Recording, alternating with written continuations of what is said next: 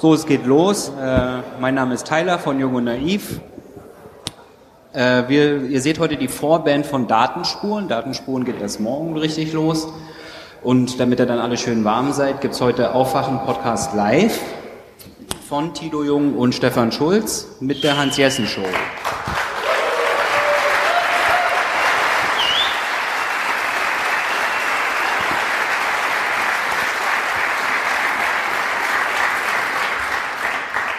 Danke, Mr. Tyler, und danke für euren krassen Besuch hier. Mensch, hier ist, ist ja richtig voll geworden.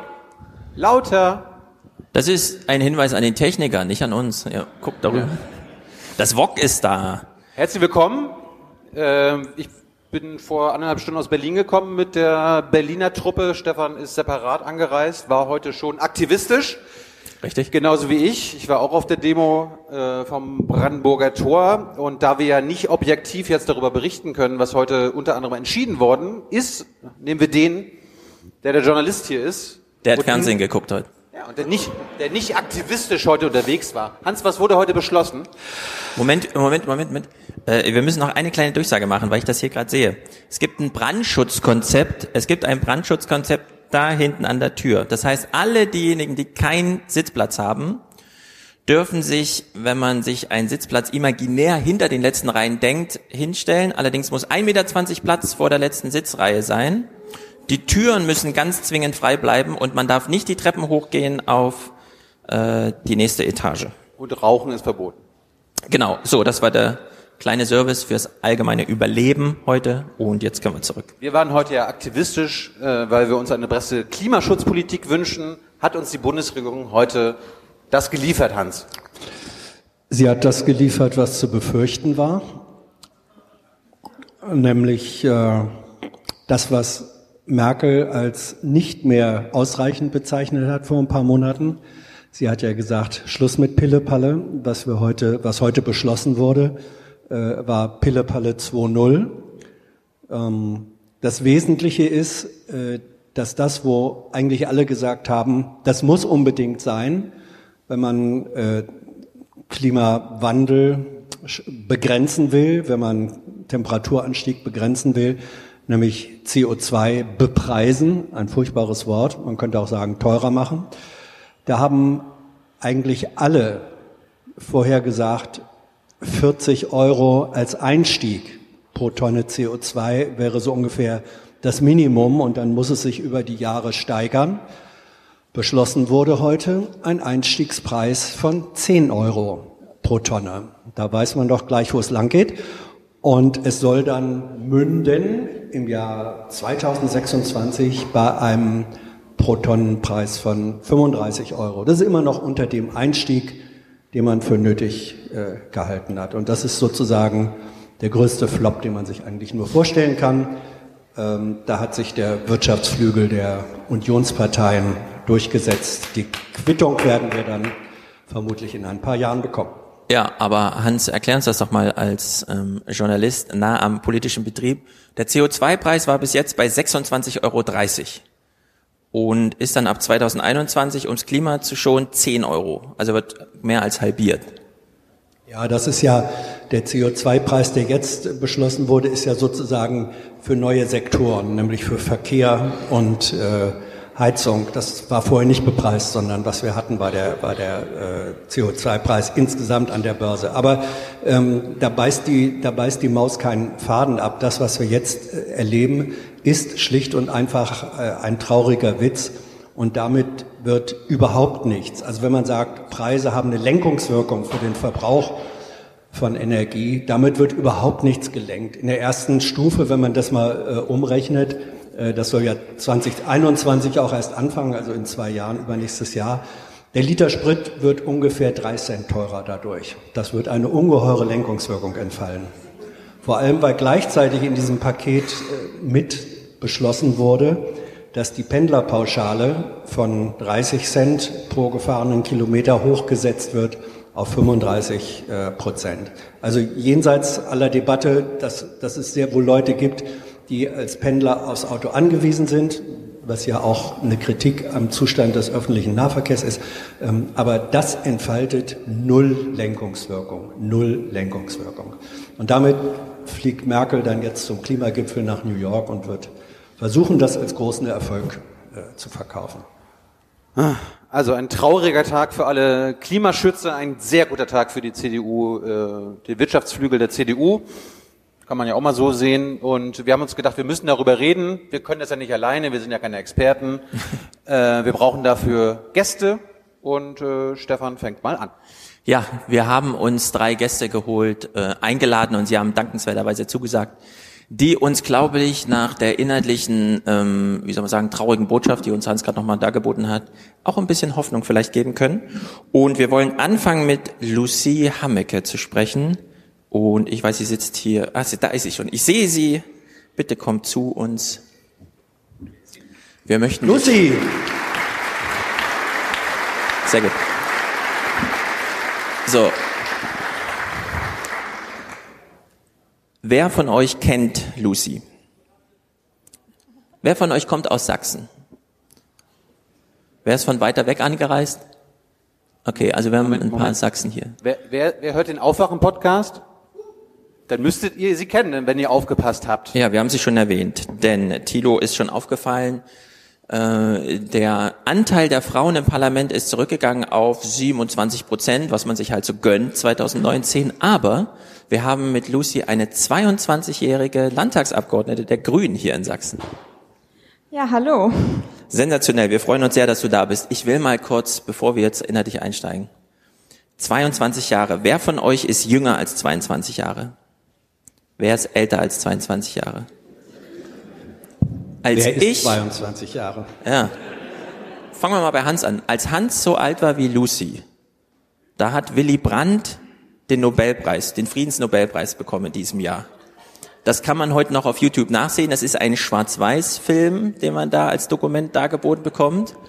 Und es gab noch kein Satellitenfernsehen. Also man musste tatsächlich erst mal zwei, drei Tage warten, bis die Post den Film ins Hauptstadtstudio gesendet hat, um sich das dann anzugucken. Als Thilo 22 war, hat sich gerade herausgestellt, dass in Amerika vielleicht Barack Obama Präsident werden könnte. Es war aber noch ein Jahr Zeit, es hat noch eine Weile gedauert. Äh, als ich 22 war, war Gerd Schröder noch Präsident. Äh, Facebook war ein äh, äh, Kanzler.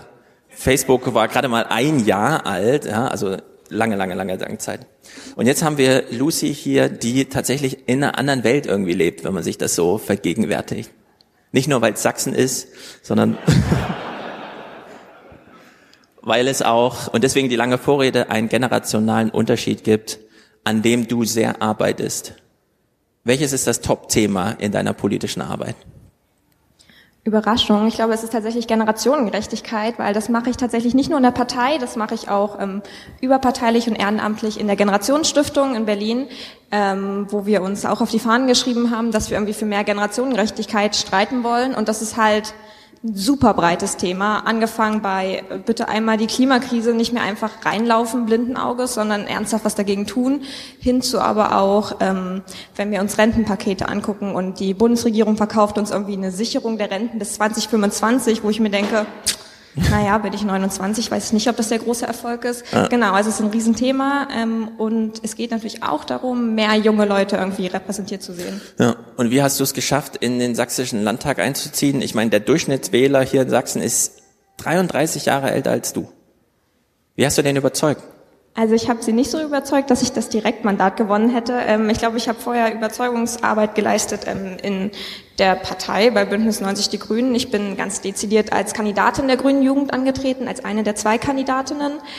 Und ich glaube, da haben auch einfach Menschen begriffen, dass es vielleicht Sinn macht, wenn man junge Leute hat, weil junge Leute auch ganz anders kommunizieren können, auch mit anderen jungen Leuten und das einem selbst dann auch Vorteile bringt. Hm. Also ein Peer Group Argument, überhaupt Junge für die Politik zu begeistern. Du willst Wahlalter 14 äh, durchsetzen. Du gehörst jetzt zu den fünf Prozent der jüngsten Wähler, wenn man einfach mal so generationsmäßig durchgeht. Wenn man es auf 14 senkt, ist der Anteil vielleicht, also bist du vielleicht im sechs oder siebtel Prozent äh, Anteil. Wie viel kann man noch gewinnen an jungen Engagement, wenn man jetzt auf 14 sogar runtergeht? Ich glaube gar nicht, dass das Argument sein muss, dass man dadurch mehr Wählerinnen und Wähler gewinnt, sondern vielmehr, dass ich glaube, dass junge Menschen das Anrecht darauf haben sollten, wählen gehen zu dürfen, weil ich alle Argumente, die irgendwie sagen, aber sie sind noch nicht klug genug, sie hatten noch nicht genug politische Bildung, eigentlich immer ein bisschen sinnlos finde, wenn ich mir überlege, dass meine Eltern in der DDR aufgewachsen sind und auch nicht das demokratische Staatswesen der Bundesrepublik Deutschland im Unterricht hatten und dann trotzdem wählen durften, was ja. natürlich total angemessen ist. Genau, ähm, deshalb geht's. Ich glaube gar nicht, dass wir den demografischen Wandel irgendwie aufhalten können, indem mehr junge Leute wählen dürfen, aber ich glaube einfach, dass sie ein Anrecht darauf haben sollten. Mhm. Wenn du Menschen erreichen willst, zum einen neue jüngere Wähler oder eben dann auch den sächsischen Durchschnittswähler mit seinen 55 Jahren. Äh, also wenn Thilo mit 22 ins Parlament einziehen wollte, dann wäre das wahrscheinlich so, Twitter hatte damals 10.000 Nutzer in Deutschland oder so, ja, da gab es Social Media noch nicht, okay. Ähm, wie erreichst du die Sachsen und wie kannst du die Sachsen über deine politische Arbeit informieren? Hast du schon so einen Medienplan für die nächsten fünf Jahre? Also ich versuche mein Bestes. Ähm, also ich betreibe natürlich diverse Social-Media-Kanäle mit ähm, wankendem Erfolg. Facebook habe ich irgendwann mal beiseite gelegt, als ich alles alleine, alles alleine machen musste und die ganzen Hasskommentare moderieren musste. Ähm, genau, also nutze ich vor allem gerade Instagram tatsächlich.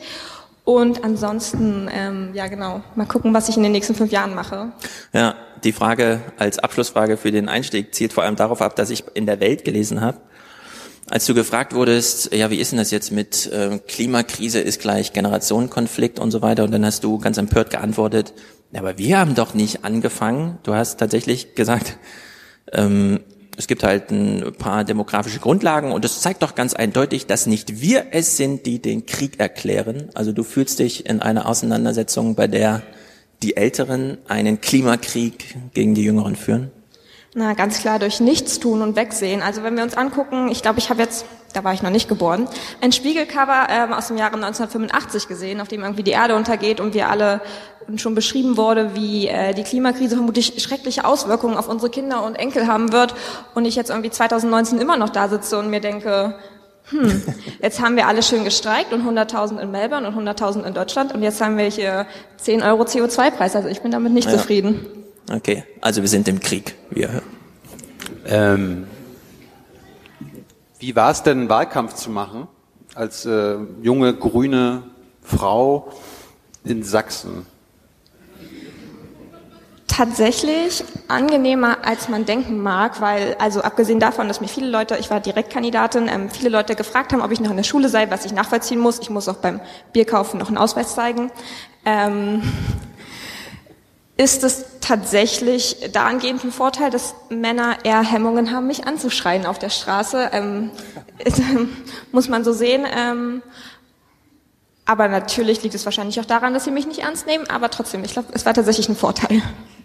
Nach der Europawahl war das große Thema, okay, die Grünen sind durch den Klimaschutz jetzt äh, auf, dem, auf dem Weg nach vorne. Ähm, am Ende habt ihr jetzt in Sachsen trotzdem, glaube ich, unter zehn Prozent erreicht. Ähm, was glaubst du, warum das Thema Klimaschutz, ich nenne das jetzt mal Kohleausstieg, nicht das entscheidende Thema war in Sachsen? Ich glaube, es war ein unglaublich polarisierender Wahlkampf, der, glaube ich, fälschlicherweise viele Menschen dazu geführt hat, die CDU zu wählen, weil sie dachten, verhindern wir das Schlimmste und machen wir nicht, dass die AfD jetzt stärkste Kraft wird hier in Sachsen. Ähm, das habe ich von vielen Bekannten und Freundinnen und Freunden gehört, die meinen, ich würde euch gerne wählen, aber ich kann auch gleichzeitig nicht wollen, dass die AfD die stärkste Kraft ähm, im nächsten Landtag wird oder die größte Fraktion stellen wird. Abgesehen davon, also ich weiß, wir haben weniger als zehn Prozent, aber ich sage immer, jetzt hätte es keine Wahlprognosen gegeben, wir wären unglaublich glücklich über unser Ergebnis gewesen. Immerhin haben wir ähm, unsere Stimmen mehr als verdoppelt. Also wir sollten uns nicht beschweren. Ich glaube, so progressive linke Parteien insgesamt sollten sich beschweren über den ausbleibenden Wahlerfolg bei dieser Wahl. Wie alt warst du, als du gesagt hast, ich gehe aktiv in die Politik? Aktiv in die Politik im Sinne von, ich stolpere bei der Grünen Jugend rein? Ja. Oder, okay, äh, 20. Noch nicht so lange her, eine schnelle Karriere, ne? Ja. Wieso? Wie kam das? Wer ist daran schuld? Mm, wer daran schuld ist? Ähm, ich glaube, es war, also ich bin reingestolpert nach der Bundestagswahl 2017 bei der Grünen Jugend, weil ich irgendwie zweimal gewählt habe in meinem Leben. Das war die Landtagswahl in Sachsen-Anhalt 2016 und das war dann die Bundestagswahl 2017 und jedes Mal fand ich das Wahlergebnis zum Kotzen. Und dann dachte ich mir, das kann es ja jetzt irgendwie nicht gewesen sein. Ähm, vielleicht muss ich auch etwas tun und dann bin ich zur Grünen Jugend gegangen. Und tatsächlich sind wir, also ich habe vorhin auch kurz darüber gesprochen, wir sind ziemlich wenige Mitglieder ähm, in Sachsen. Natürlich momentan haben wir diesen unglaublichen Mitgliederboom und wir sind so unglaublich viele und freuen uns auch über 2500 Mitglieder in ganz Sachsen. Aber allein die Jusos haben in Sachsen 2500 Mitglieder. Das heißt, wir sind nicht viele und bei der Grünen Jugend sind wir noch sehr viel weniger. Genau, und da bin ich relativ schnell in den Landesvorstand gekommen und dann ins Wahlkampfteam und dann wurde ich gefragt, du bist doch eh noch in Sachsen, hast du nicht Lust? Was war das Dürfste, was du von anderen ungefähr 22-Jährigen gehört hast, als die mitgekriegt haben, die will in den Landtag?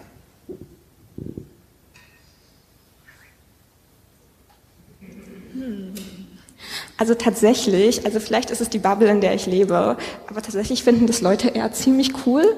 Also auch so alte Schulfreunde und Freundinnen aus Sachsen-Anhalt, die weit weg von meiner jetzigen Lebensrealität sind, so äh, kann ich nicht so schnell beantworten. Planst du denn jetzt durchgängig für immer in Landtag zu sein, Bundestag, so wie Jens Spahn, der ist ja auch mit Anfang 20 äh, Bundestagsabgeordneter geworden. Also ist das so dein Vorbild? Oder willst du irgendwann nochmal was anderes machen? Also Jens Spahn ist aus mehreren Gründen nicht mein Vorbild, ähm, aber ich versuche das immer so ein bisschen perspektivisch zu beantworten. Ich bin 22. Ich bin vor drei Jahren bei meinen Eltern ausgezogen und habe jetzt eventuell einen Job auf fünf Jahre. Das heißt, was ich danach mache, großes Fragezeichen. Danke. Aber du bleibst hier oben.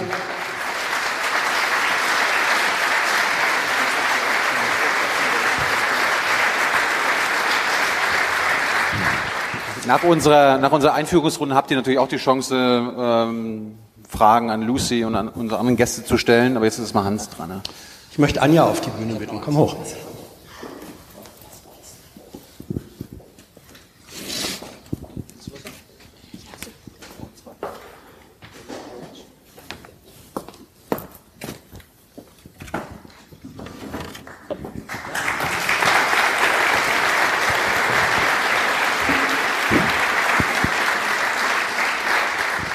Das ist Anja Paumen. Sie ist eine Westlerin, die freiwillig in die Lausitz gezogen ist. Bravo. Aber nicht in die sächsische Lausitz, sondern du wohnst in Brandenburg, in Senftenberg, aber das ist ja nicht weit weg. Nicht? Du bist Biologin und Journalistin und hast ein Buch geschrieben, jetzt kommt der Werbeblock, das ich sehr empfehle. It's the Planet Stupid. Es ist eigentlich das beste Buch, was ich kenne äh, über Klimawandel, in dem ihr sehr verschiedene Perspektiven geschildert habt, Interviews mit Leuten, wo man denkt, was haben die zu Klimawandel zu sagen? Zum Beispiel Hans-Werner Sinn, diesen sympathischen Herrn, äh, Wirtschaftswissenschaftler. Ähm, warum sprecht ihr, wenn ihr mit Klimawandel oder über Klimawandel redet, mit jemandem wie Hans-Werner Sinn. Okay, also erstmal ähm, freue ich mich sehr, hier zu sein und ähm, danke für die Einladung. Und ja, vielen Dank für die Intro.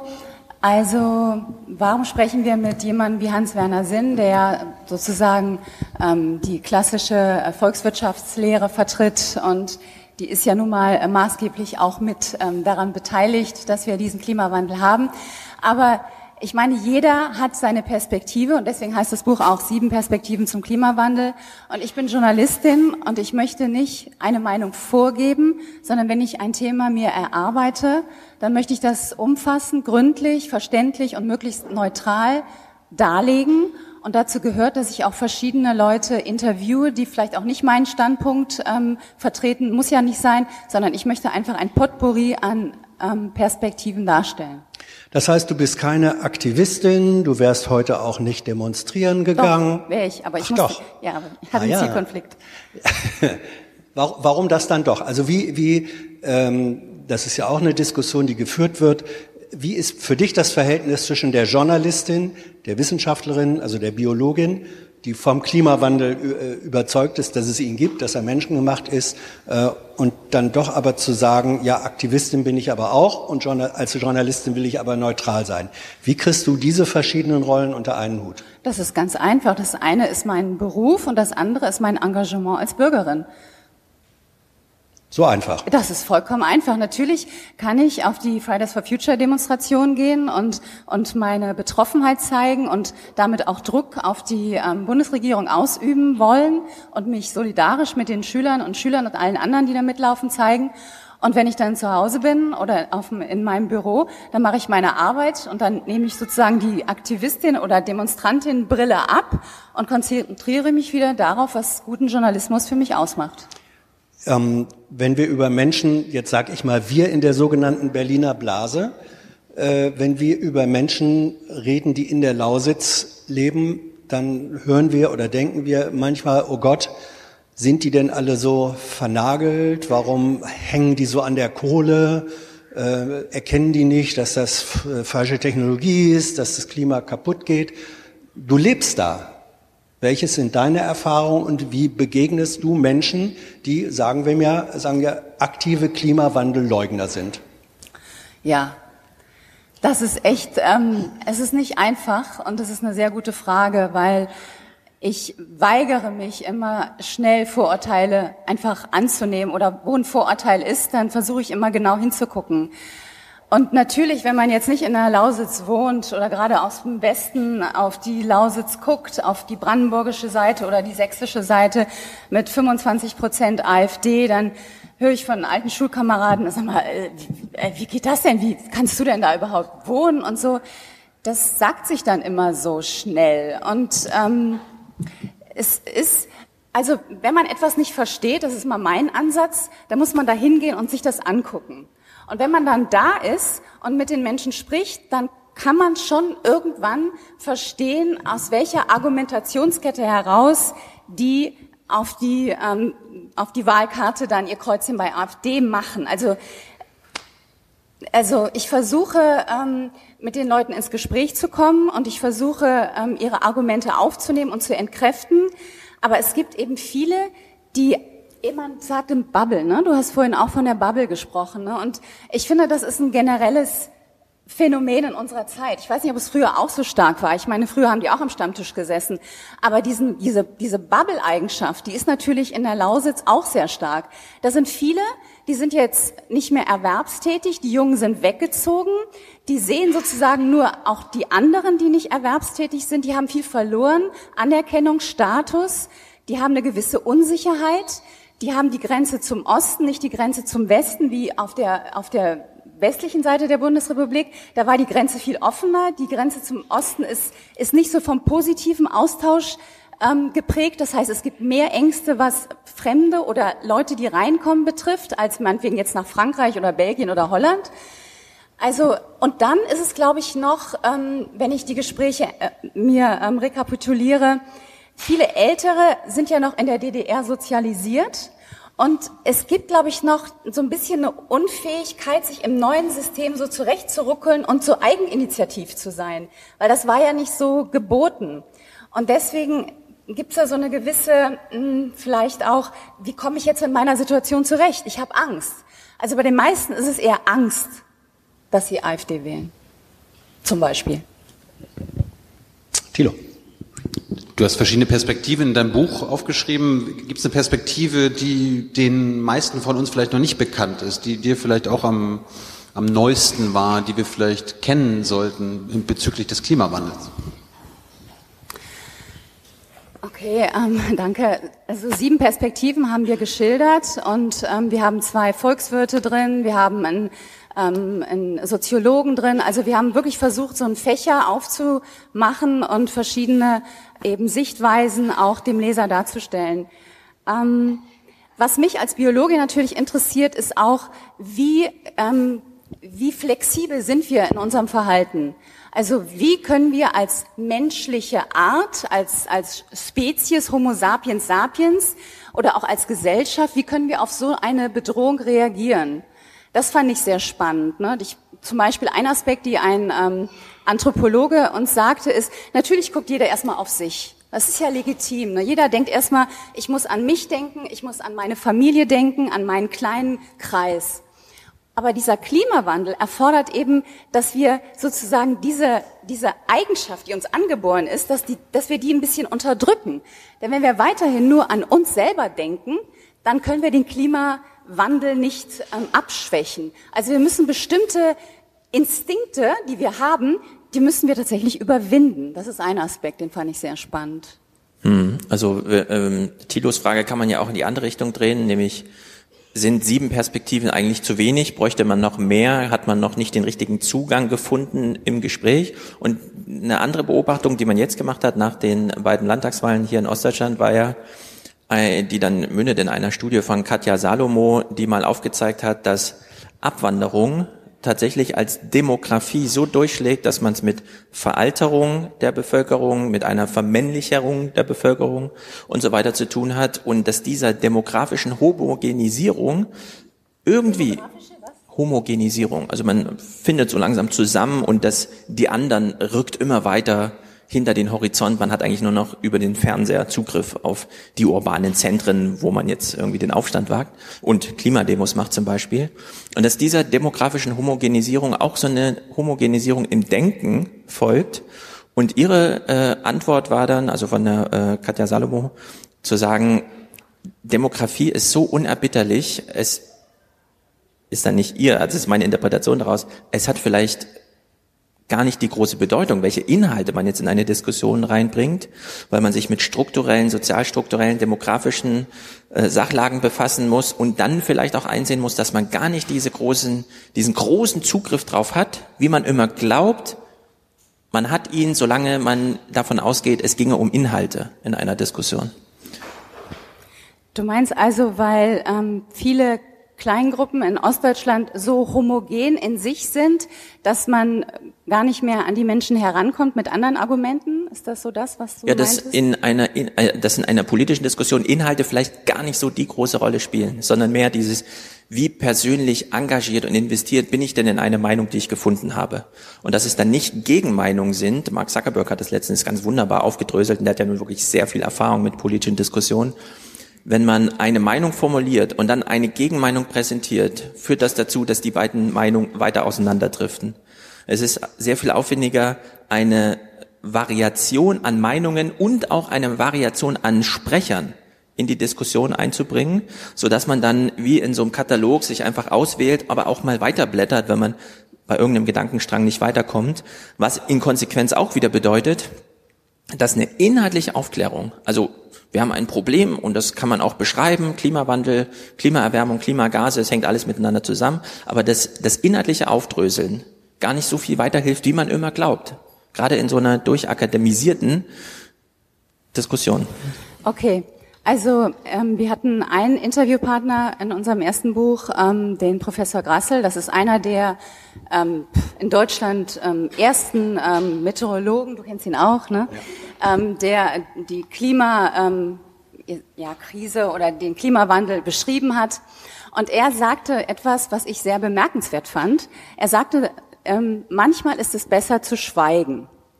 Und, und das erlebe ich dann auch. Ne? Also ich denke, wenn eine, eine Diskussion so ideologisch und so emotional ist, und ich versuche dann einem, der sagt, der Klimawandel ist ein Hirngespinst von irgendwelchen Verschwörungsgruppen, die damit nur Geld verdienen wollen, wenn das so krass ist und ich merke, ich habe da keinen Zugang, dann höre ich auch auf. Weil dann, dann gräbt man sich wie so ein Maulwurf nur tiefer in sein Loch und äh, tatsächlich kommt man da nicht mehr zueinander. Aber wenn du das jetzt so ein bisschen auf die Gemeinden in Ostdeutschland ähm, vielleicht so ein bisschen beschreibend äh, werfen willst. Ich hatte irgendwie die letzten Tage auch den Eindruck, das trifft auf die Parteien auch zu. Also das trifft auf die CDU vielleicht genauso zu wie die Entschuldigung, wie auf die SPD. Entschuldigung. Ähm, also ähm, wir nennen einfach alle. Bitte? Wir nennen einfach alle.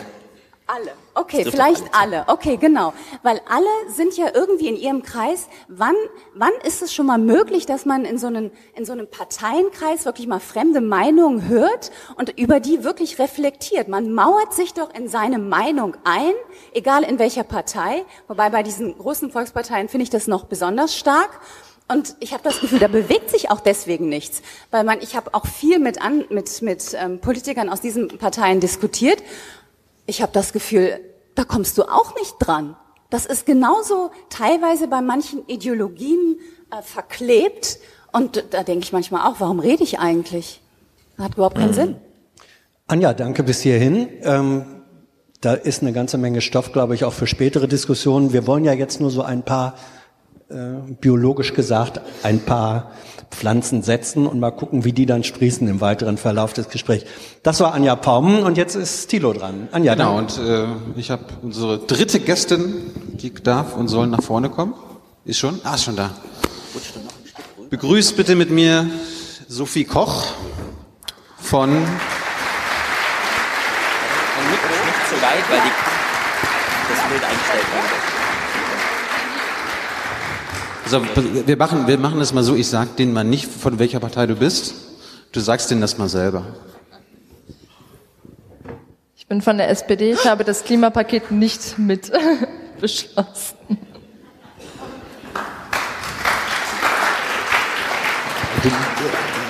Du bist Dann ja, kann ich so einen rechtfertigen Satz nachschieben hier, weißt du, das ich glaube, glaub, zu den ganzen Klimakram kommen wir vielleicht äh, später noch, aber äh, warum bist du überhaupt in Sachsen noch bei der SPD? Ich meine, es ist ja hier eine Kleinstpartei, die könnte wahrscheinlich bei der nächsten Wahl aus dem Landtag fliegen.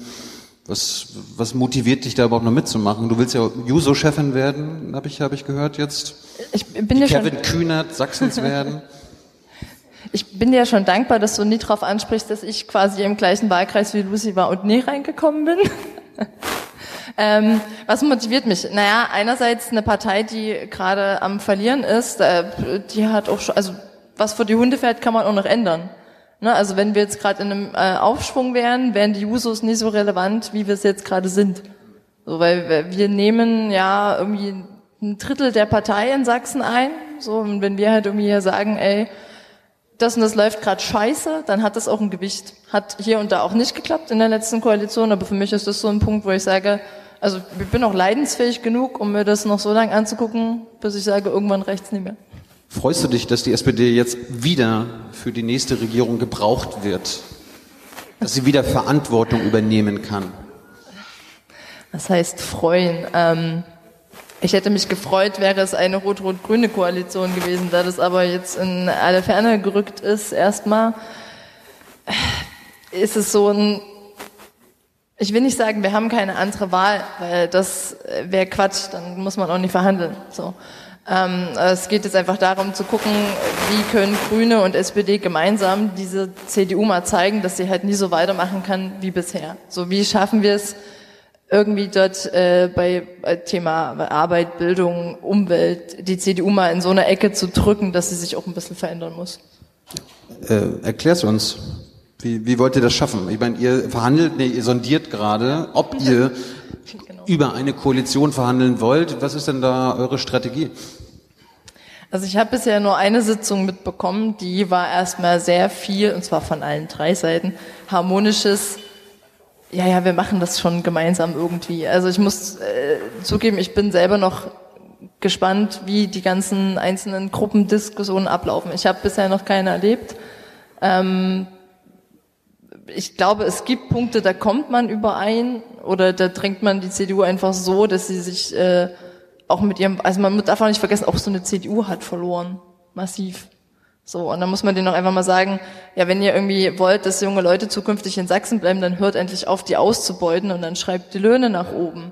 Wenn ihr keinen Bock mehr habt, äh, dass junge Leute weggehen weil, vom Land, weil dort kein Bus und keine Bahn fahren, sondern die alle Auto fahren müssen, was sie sich aber nie leisten können, dann baut endlich Bahn und Bus aus. So, also irgendwann muss auch so eine Partei es mal begriffen haben, dass was sie halt die letzten über 30 Jahre gemacht haben, einfach Mist ist. Ist das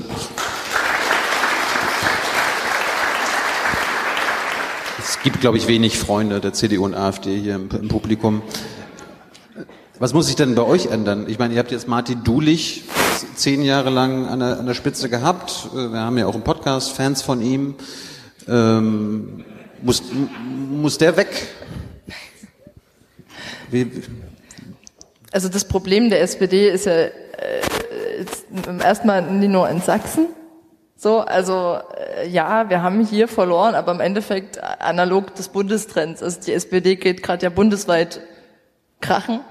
Das heißt, wir müssen da gucken, dass wir nicht nur jetzt irgendwie eine, eine Spitze wählen, die äh, von der scheiß schwarzen Null wegkommt, die mal wirklich wieder Verteilungsfragen aufwirft, ähm, müssen auch generell überlegen, äh, wo haben wir denn, also wie sind wir denn, wo sind wir auf diesen, diesen neoliberalen Kurs irgendwann mal falsch abgebogen und wie kommen wir davon wieder weg? So, eine SPD hat den demokratischen Sozialismus in ihrem Programm stehen, aber scheinbar weiß das niemand mehr außer die Jusos, die sich immer noch Jungsozialistinnen nennen. Ähm, und einfach mal sich wieder darauf zu berufen. Groß Personen loswerden in Sachsen finde ich jetzt auch Quatsch. Das mein Gott, wir verhandeln und gucken jetzt erstmal, wenn dann da was bei rauskommt, was gegen jegliche SPD-Grundwerte geht, dann kann man über sowas reden. Aber also ich bin Person, also ich finde dieses, wir sägen irgendjemanden oben ab und dann wird alles besser, ist halt Quatsch. So eine semi-ironische Frage gewesen, weil wir uns darüber immer lustig machen, wenn andere das fragen. Hättest du aber nur sagen können, Martin ist ein toller Typ und bleibt er ist, glaube ich, auch, er gehört, glaube ich, auch hat, zu einem der Besten. Ne? Ja, Martin hat doch irgendwann gesagt, ich übernehme die Verantwortung und bleibe. Punkt. So, jetzt sagst du, Abkehr vom Neoliberalismus müsst ihr hinbekommen und gleichzeitig äh, irgendwie das mit dem Klimaschutz äh, vereinbaren. Habt ihr denn intern schon Modelle, wie ihr das politisch umsetzen könnt? Also so, so, so von der Basis hoch. Jetzt die, äh, ne, ja, also es gibt ja, also das erste, was einfachste, was man wieder einführen kann, was jetzt äh, Vermögenssteuer einfach mal wieder das Geld von da nehmen, wo es ist und umverteilen dorthin, wo es hingeht. Also so Robin Hood im 21. Jahrhundert einfach. Ähm, klimapolitisch einfach mal eine Verkehrswende voranbringen, die politischen Weichen dafür stellen. Es gibt unfassbar viele Konzepte. Ganz ehrlich, dieses Klimapaket, ich habe nicht viel, also ich war heute auch den ganzen Tag auf der Straße und beim Parking Day, ich habe es mir nicht im Detail angeguckt, aber es überrascht mich halt nicht, weil was erwarte ich denn von so einer CDU? Also mit so einer CDU ist einfach kein ordentlicher Klimaschutz zu machen. Und das Einzige, was mich eigentlich wirklich mal wieder überrascht hat, ist, äh, wie schlecht die SPD sowas verkauft, indem sie sagt, geiler Wurf, statt einfach zu sagen, ja, ist irgendwie doof, aber mit der CDU ging's nicht anders. Ne? Also ohne die SPD wäre da gar nichts gekommen. Mit der SPD ist es irgendwie so ein, naja, minimal, wir gucken mal, was wir besser machen können, aber eigentlich ist es doof. Aber das ist auch sowas, was die SPD mal ändern müsste, einfach mal Fehler zuzugeben. Ich glaube, wer in Sachsen ist, kennt das beim Thema Polizeigesetz.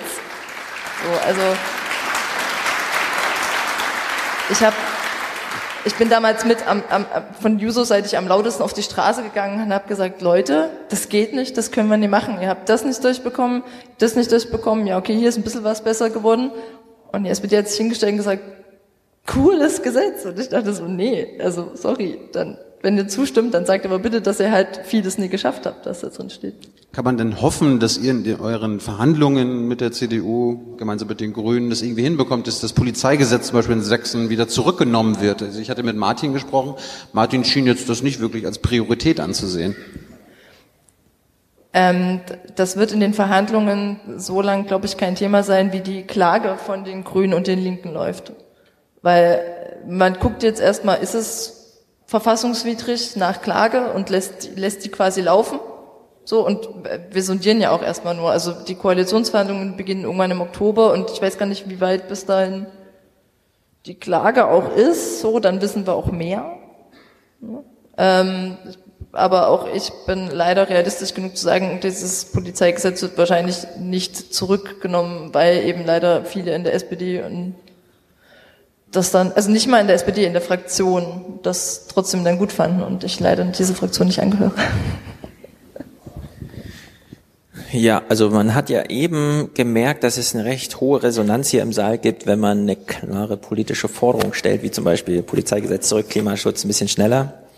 Nun haben wir äh, wahrscheinlich, wenn ich es hochrechne, nicht nur diejenigen hier im Saal, die so denken, sondern es ist ja nur ein Aufwachen-Podcast, ist ja auch so ein Podcast, da hören 40, 50.000 Leute zu, die im Grunde auch diesem Reflex folgen. Sie hören eine ganz wunderbare politische Idee und sind dann Feuer und Flamme. Und wie wir eben ja schon gehört haben, äh, kann das so eine politische Diskussion vielleicht, also wenn Schweigen manchmal eine Alternative ist, bedeutet das ja einiges. So, und du nimmst jetzt hier an Sondierungsgesprächen teil in einem Bundesland, bei dem wir einfach sagen müssen, wenn wir die Demokratie ernst nehmen und auszählen, dann ist der Wählerwille, der Wählerwille hier in ähm, Sachsen ganz klar schwarz-blau. Also es bleibt noch ein bisschen für die anderen übrig, aber wir haben fast österreichische Verhältnisse mit einer klaren, also wenn man es auszählt, mit einer klaren Mehrheit für schwarz-blaues Denken, dem dann auch eine politische Realität entsprechend folgen soll. Wie kann man das in so eine Diskussion, also das einfach als realistische Realitätsannahme, Grundlage, wie auch immer, wie kann man das reinholen in eine politische Diskussion, bei der man die Maximalforderungen zulässt, weil sie auch Resonanz erzeugt und auch so eine gewisse Einigkeit herstellt, aber bei der man dann auch relativ zügig eigentlich einsehen sollte, hm, es ist meine Maximalforderung, aber sie wird geäußert in einem Gebiet, in dem sie auf großen Widerstand trifft?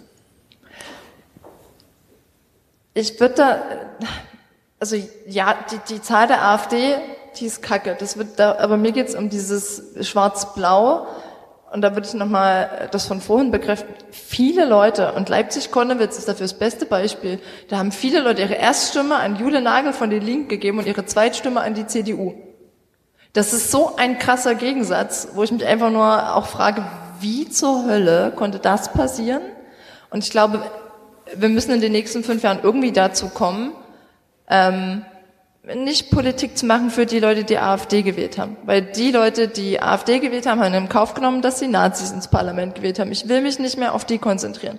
Wenn sich da irgendwie welche durch ähm, eine gute Politik wieder auf, auf die andere Seite holen lassen, okay aber sich auf die zu konzentrieren, die strategischen AfD verhindern wollten und gedacht haben, es ist klug, CDU zu wählen.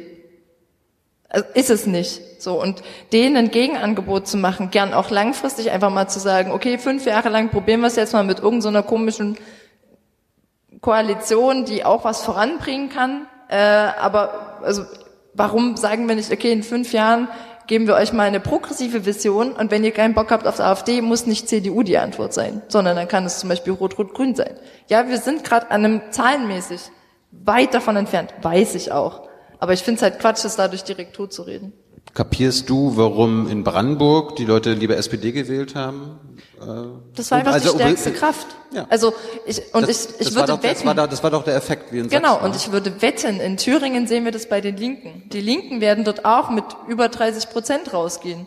Oh, das und vielleicht schön. noch nur mit 30, aber also, das wird der gleiche Effekt sein, so dass man guckt, wer ist nach Umfragen gerade am ehesten an der AfD vorbei und den gebe ich dann meine Stimme. Und diese Polarisierung, davon müssen wir irgendwie wegkommen, weil ich will, dass die Menschen die Partei wählen, wo sie am ehesten sehen, das vertritt mich und nicht die verhindert die AfD.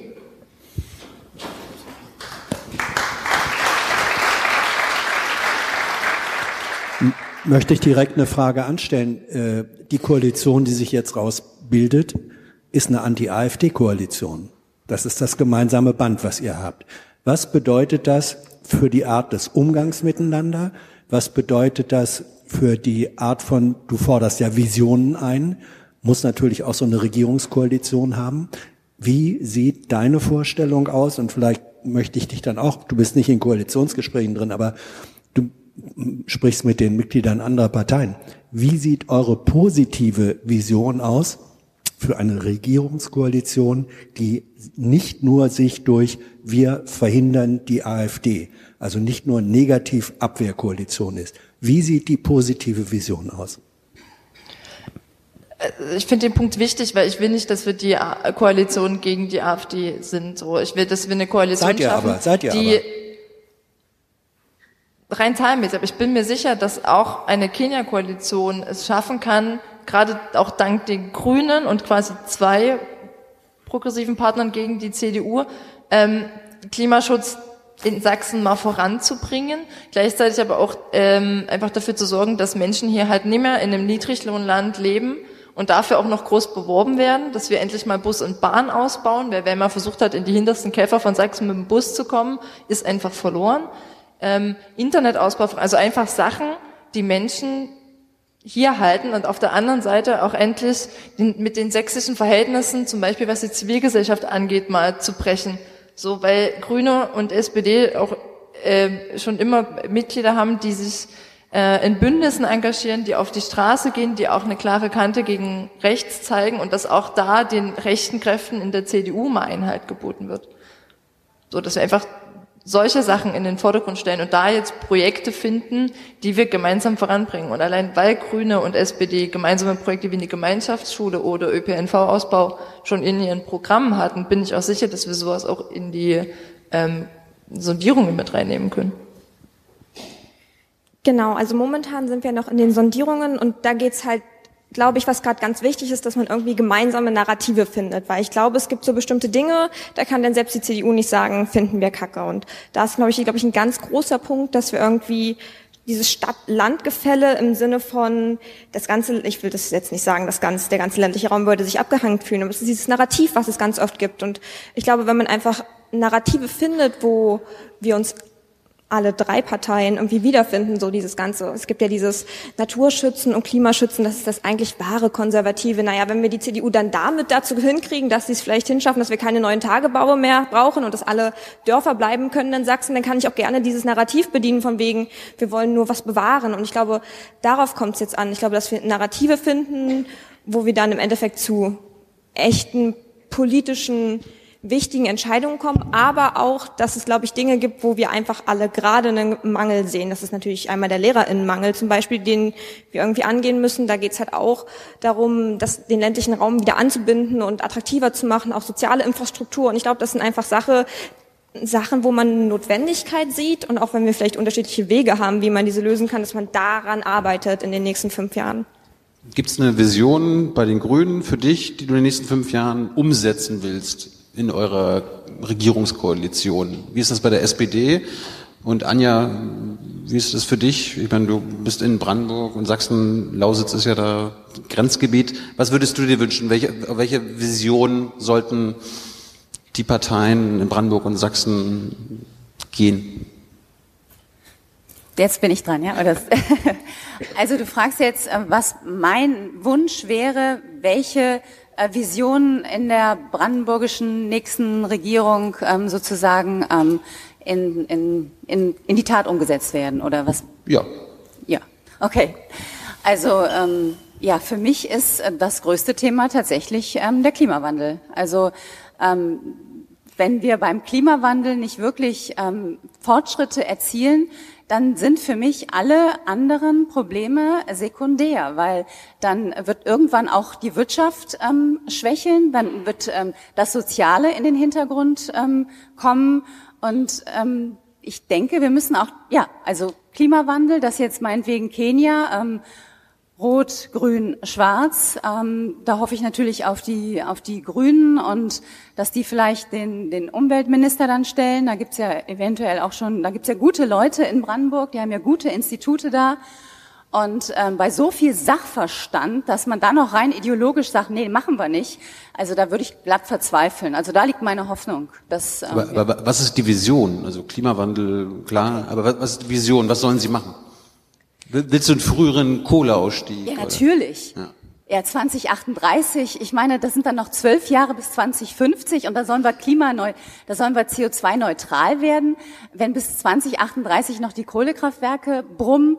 Also wie soll das denn gehen? Also ich meine, das ist, das ist ja viel zu kurzfristig. Wir müssen ähm, langfristig planen und je, je länger wir die Entscheidungen verschieben, desto enger wird unser Spielraum und dann, das geht nicht. Natürlich ein Kohleausstieg, der vorgezogen wird, das nochmal nachverhandelt wird. Ähm, ja, was sind noch meine Visionen? Ähm, natürlich jetzt mit dem CO2-Preis, das, das ist ja ein Witz. Das ist echt ein Witz. Fassungslos ähm, schreibt die Fridays for Future Bewegung. Gut, was kann da eine Landesregierung? Ähm, das ist ja jetzt erstmal Bundessache, aber ähm, ja, dass natürlich nicht weiter abgebaggert wird. Da sind ja ein paar Verfahren noch äh, ähm, in der Schwebe, ähm, dass da ganz klar gesagt wird, nein, hier ist Stopp. Und, ähm, und dass vielleicht auch die Landesregierung schafft, ähm, tatsächlich auch mehr ähm, reinzuholen, zum Beispiel Bundesinstitute, mehr, also tatsächlich irgendwie beim Bund mehr zu erreichen, jetzt mit diesen Kohlegeldern, da ist ja was in der Schwebe. Also da könnte ja eine Landesregierung jetzt wirklich mal kluge Projekte ins Land holen. Also nicht sowas wie den Lausitzring oder diese Cargolifter, das waren ja irgendwelche Totgeburten, ne? sondern einfach mal ein bisschen langfristig, ein bisschen klüger klüger Entscheidungen treffen. Das würde ich mir schon sehr wünschen.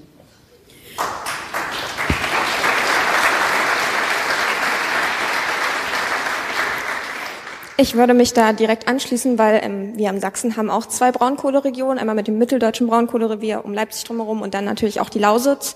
Und ich habe auch drüber nachgedacht, was wird das große Thema sein? Und ich glaube, das große Thema die nächsten fünf Jahre muss der Strukturwandel sein. Und da geht es natürlich darum, dass man diese 40 Milliarden Euro, die jetzt vom Bund zugesichert wurden, natürlich nutzt. Das sind auch Riesenchancen. Aber es geht halt, glaube ich, auch darum, dass wir das eben nicht von oben herab und wir setzen euch jetzt in die Lausitz was hin, sondern dass wir gemeinsam mit den Menschen vor Ort jetzt anfangen zu sprechen, dass wir mit ihnen sagen, wir haben die Klimakrise, die Kohle, der Kohleabbau, die Kohleverbrennung ist ein extremer Faktor dazu. Alleine in Sachsen werden jedes Jahr 35 Millionen Tonnen CO2 durch die ähm, Braunkohleverstromung produziert. Und jetzt ist daran Zeit, dass wir aussteigen. Nicht jetzt, aber wenn wir da hinkommen wollen, dass wir aussteigen können, müssen wir jetzt den Strukturwandel hier in der Region bekommen.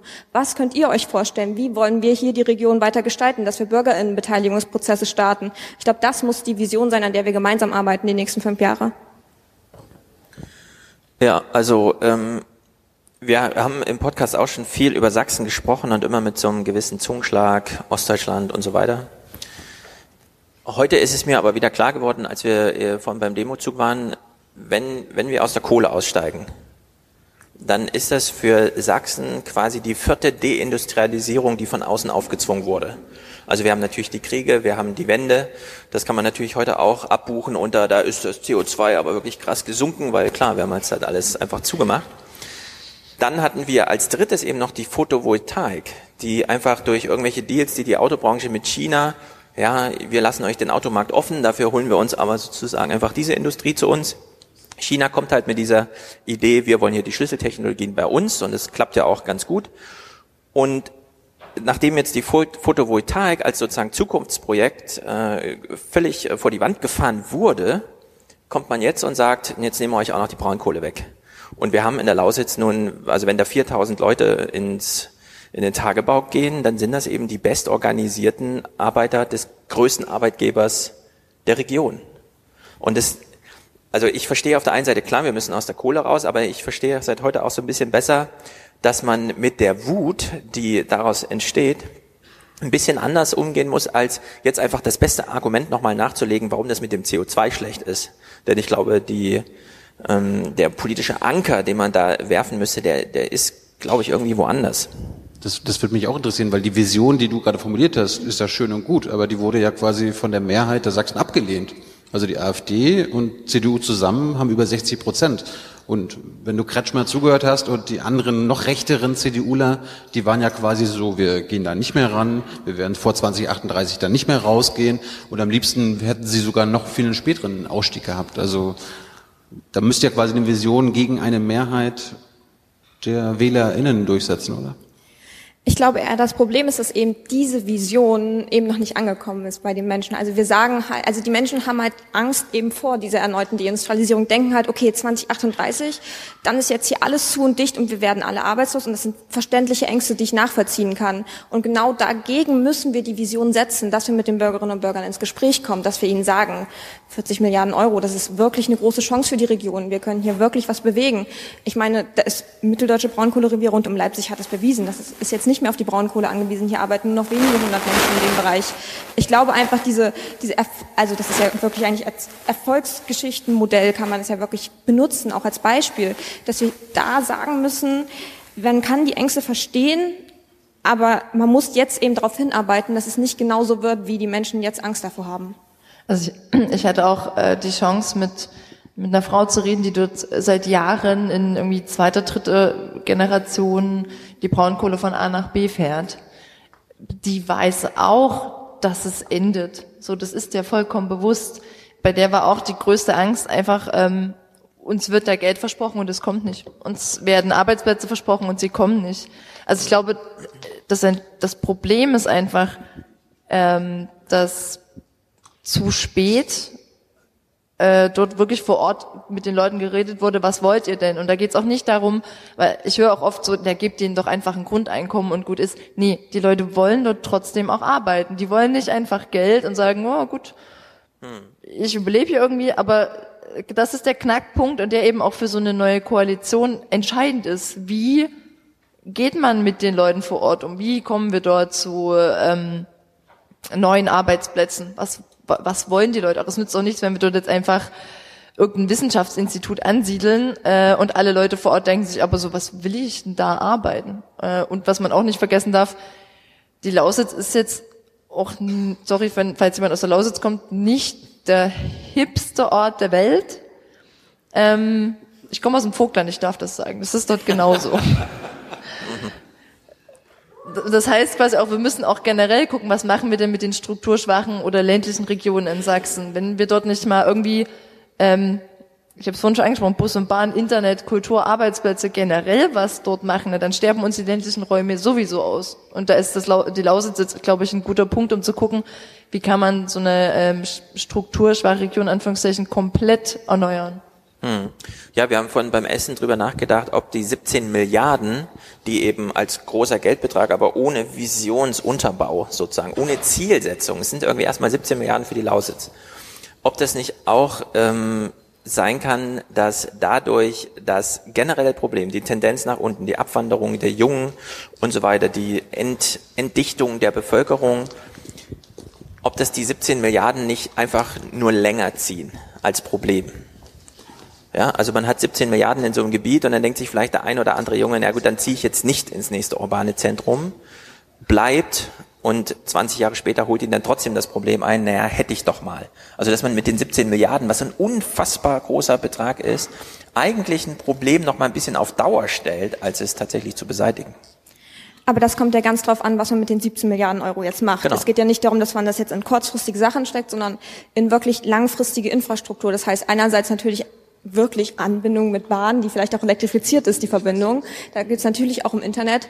Und ich finde, man hat halt auch in solchen Bereichen unglaubliche Chancen. Wenn man sich Görlitz anguckt, Görlitz-Zittau ist jetzt zum Beispiel auch ein Hochschulstandort. Da gibt es jetzt auch einfach die Möglichkeiten und Freiräume für Menschen vor Ort, sich zu entfalten, was man in urbanen Zentren aufgrund von zum Beispiel Mietpreisen überhaupt nicht mehr leisten kann. Also es geht ja darum, dass man nicht die 17 Milliarden Euro jetzt sondern dass man langfristig mit denen dort Infrastruktur schafft, dass Leute mhm. da leben wollen. Und ich glaube, dann führt es auch dazu, dass mehr junge Leute da bleiben und das macht es wiederum attraktiver für andere junge Leute. Mhm. Ich würde die Diskussion gerne ein bisschen entpolitisieren, weil ich noch viele Fragen zum Medienbetrieb habe, aber es könnte sein, dass Thilo jetzt hier unten schon Interesse. Ja, wir können ja mal fragen, ob es nach einer Dreiviertelstunde Interesse an Fragen an unsere drei Gäste gibt oder an Hans oder an Stefan. Okay, sieht nicht so aus. Wer traut sich? Doch, hier komm. Magst du kurz aufstehen und sagen, wer du bist? Ähm, hi, ich bin Tina. Äh, ich habe eine Frage an die Dame von der SPD. Ich habe deinen Namen leider vergessen. Sophie. Äh, Sophie, hi. ähm, ich habe eine Frage, warum die SPD in Sachsen ähm, nicht das BGE fordert. Also zum Beispiel in, äh, ich glaube, die Grünen in Brandenburg, die wollen das ja gern für die Lausitz.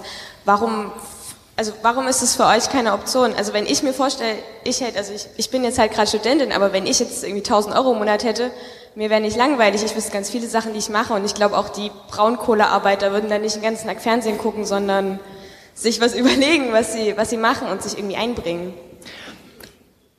Also ich habe es versucht gerade schon äh, zu erklären, warum wir das BGE in der Lausitz nicht direkt fordern, liegt einfach daran, dass das das Problem der Leute vor Ort nicht lösen würde, dass sie halt sich verloren fühlen. Also dieses, ihr habt ein Grundeinkommen und dann guckt selber, was er macht, würde dort nicht ausreichen. Ähm, generell gibt es Teile an der SPD, die sagen, cooles Projekt, lass uns mal drüber reden. Dazu würde ich mich jetzt auch zählen, so also einfach die Vision äh, Grundeinkommen gerne mal zu diskutieren, aber auch zu gucken. Also Finnland probiert es ja gerade. Ich würde gern wissen, was hat in Finnland geklappt? Wo gab es Fallstricke und wie können wir die auf Deutschland anwenden. Und es gibt aber natürlich auch Kräfte in der SPD, die, die ganz klar sagen so, äh, Arbeit ist das Allheilmittel aller Dinge. Ähm, und die gilt es halt irgendwie zu überzeugen, dass der Diskurs wichtig ist. So, also ich persönlich bin jemand, ich, würd, ich bin sehr gespannt auf die Ergebnisse aus Finnland und wenn es dort heißt, hey, das Grundeinkommen hat dort ähm, Ehrenamt verstärkt, den, das keine Ahnung, äh, Befinden der Leute verbessert äh, und so weiter und so fort, dann würde ich sagen, ja, klar, lass es uns doch hier auch mal probieren. Also ich glaube, ich persönlich denke, es ist einfach eine Frage, wie man es den Leuten verkauft. Wenn man den Leuten halt sagt, so hier habt ihr 1000 Euro oder 2000 Euro und jetzt haltet bitte eure Klappe. Ähm, klar ist das nicht cool, aber wenn ihr den, also wenn man den Leuten so sagt, so hey, macht was ihr wollt, baut was auf, engagiert euch, macht was ihr wollt und es denen halt eher als Chance verkauft und nicht als äh, die zum Stillstellen, dann glaube ich, wäre das irgendwie eine Chance. Und also ich könnte mir vorstellen, dass es vielleicht auch für die SPD irgendwie eine Chance wäre, so da die Leute da für sich zu gewinnen. So. Ja. Dann müsste man es wahrscheinlich radikal formulieren und sagen, wir geben dir ein BGE, aber dafür kaufen wir dir die Wahlstimme ab, damit du nicht mehr für Unruhe sorgst. Sinn meine ich nicht. Aber Anja, was, du wohnst ja in Lausitz. Glaubst du, dass das was für Menschen in Lausitz ein Grundeinkommen, bedingungslose Grundeinkommen? Sie hören sofort auf zu arbeiten in der Kohleindustrie und bekommen ein Grundeinkommen? Ihr Leben lang? Äh, du fragst mich jetzt, ob ich glaube, dass wenn die Menschen in der Lausitz, in der brandenburgischen Lausitz ein Grundeinkommen bekämen, ob die dann, wie die dann sich verhalten würden? Du hast wieder meine Frage korrekt verstanden. ich will nur sicher gehen, ja. Ähm, tut mir leid. Ähm, das kann ich dir nicht beantworten. Ähm, erstmal ähm, kann ich diese, diese Annahme nicht, nicht vorwegnehmen. Also das weiß ich nicht. Ähm, also wenn ich jetzt mit, ähm, mit einem äh, Fachexperten, mit dem ich auch darüber gesprochen habe und im Zusammenhang natürlich wieder mit Klimaschutz, das ist ja nun mein, mein wichtigstes Thema, ähm, der hat äh, gesagt, ähm, wenn wir ein bedingungsloses Grundeinkommen wollten in Deutschland, flächendeckend, ähm, das müssten wir mit einem gigantischen Wirtschaftswachstum ähm, bezahlen. Und ähm, dieses gigantische Wirtschaftswachstum würde die Klimakrise, wenn ich jetzt mal so nenne, obwohl ich es normalerweise nicht so nenne, dramatisch verschärfen. Das ist meine Logik dahinter. Deswegen bin ich da etwas distanziert dazu. Aber was die Brandenburger damit machen würden, sorry. Ich kann ja mal eine Umfrage starten bei mir im Dorf, dann sage ich dir Bescheid. Haben wir noch Fragen? Da, vorne. Ist, glaube ich, noch okay. Magst du kurz vorstellen?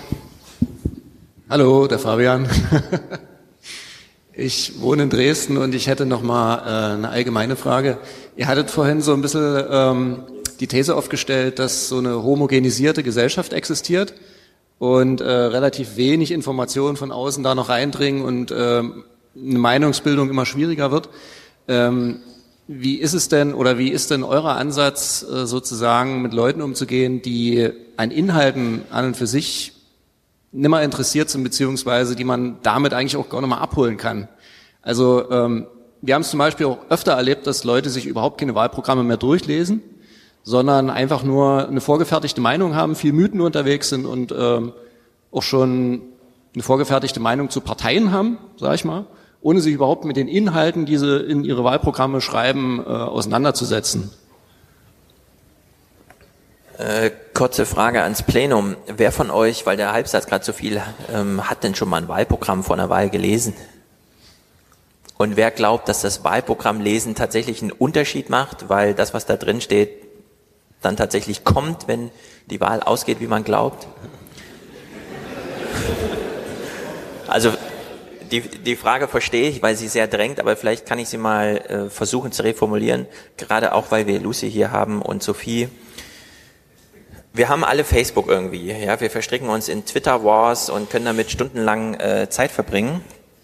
Ähm, Lucy und Sophie verbringen ihre politische Zeit, also die Zeit, die sie mit Politik verbringen, aber auch im Kontext, also in sozialen Kontexten, in denen diejenigen, gegen die man argumentiert, nicht einfach durch Blog sich davon stehlen oder sagen, äh, der Tweet ist mir gerade so blöd, auf den antworte ich jetzt nicht mehr oder so. Ja, also wo man sich nicht entziehen kann. Das ist zum einen das Parlament oder dann eben, das geht dann für beide auch so Parteitage, wenn es darauf angeht, Posten zu verteilen, Ämter zu vergeben. Und da wir ja eben schon von einer rasanten äh, politischen Karriere innerhalb von zwei Jahren ähm, äh, gehört haben, du redest ja trotzdem auch mit Nichtparlamentariern. Du hast Freunde, du hast Kommilitonen, die sind ja auch politisch interessiert. Wie unterscheidet sich eigentlich deine, dein politischer Politik, äh, dein Diskussionsstil, deine Herangehensweise an solche Fragen, äh, in dem Falle dann sehr großer Tragweite, wie wir es eben gehört haben?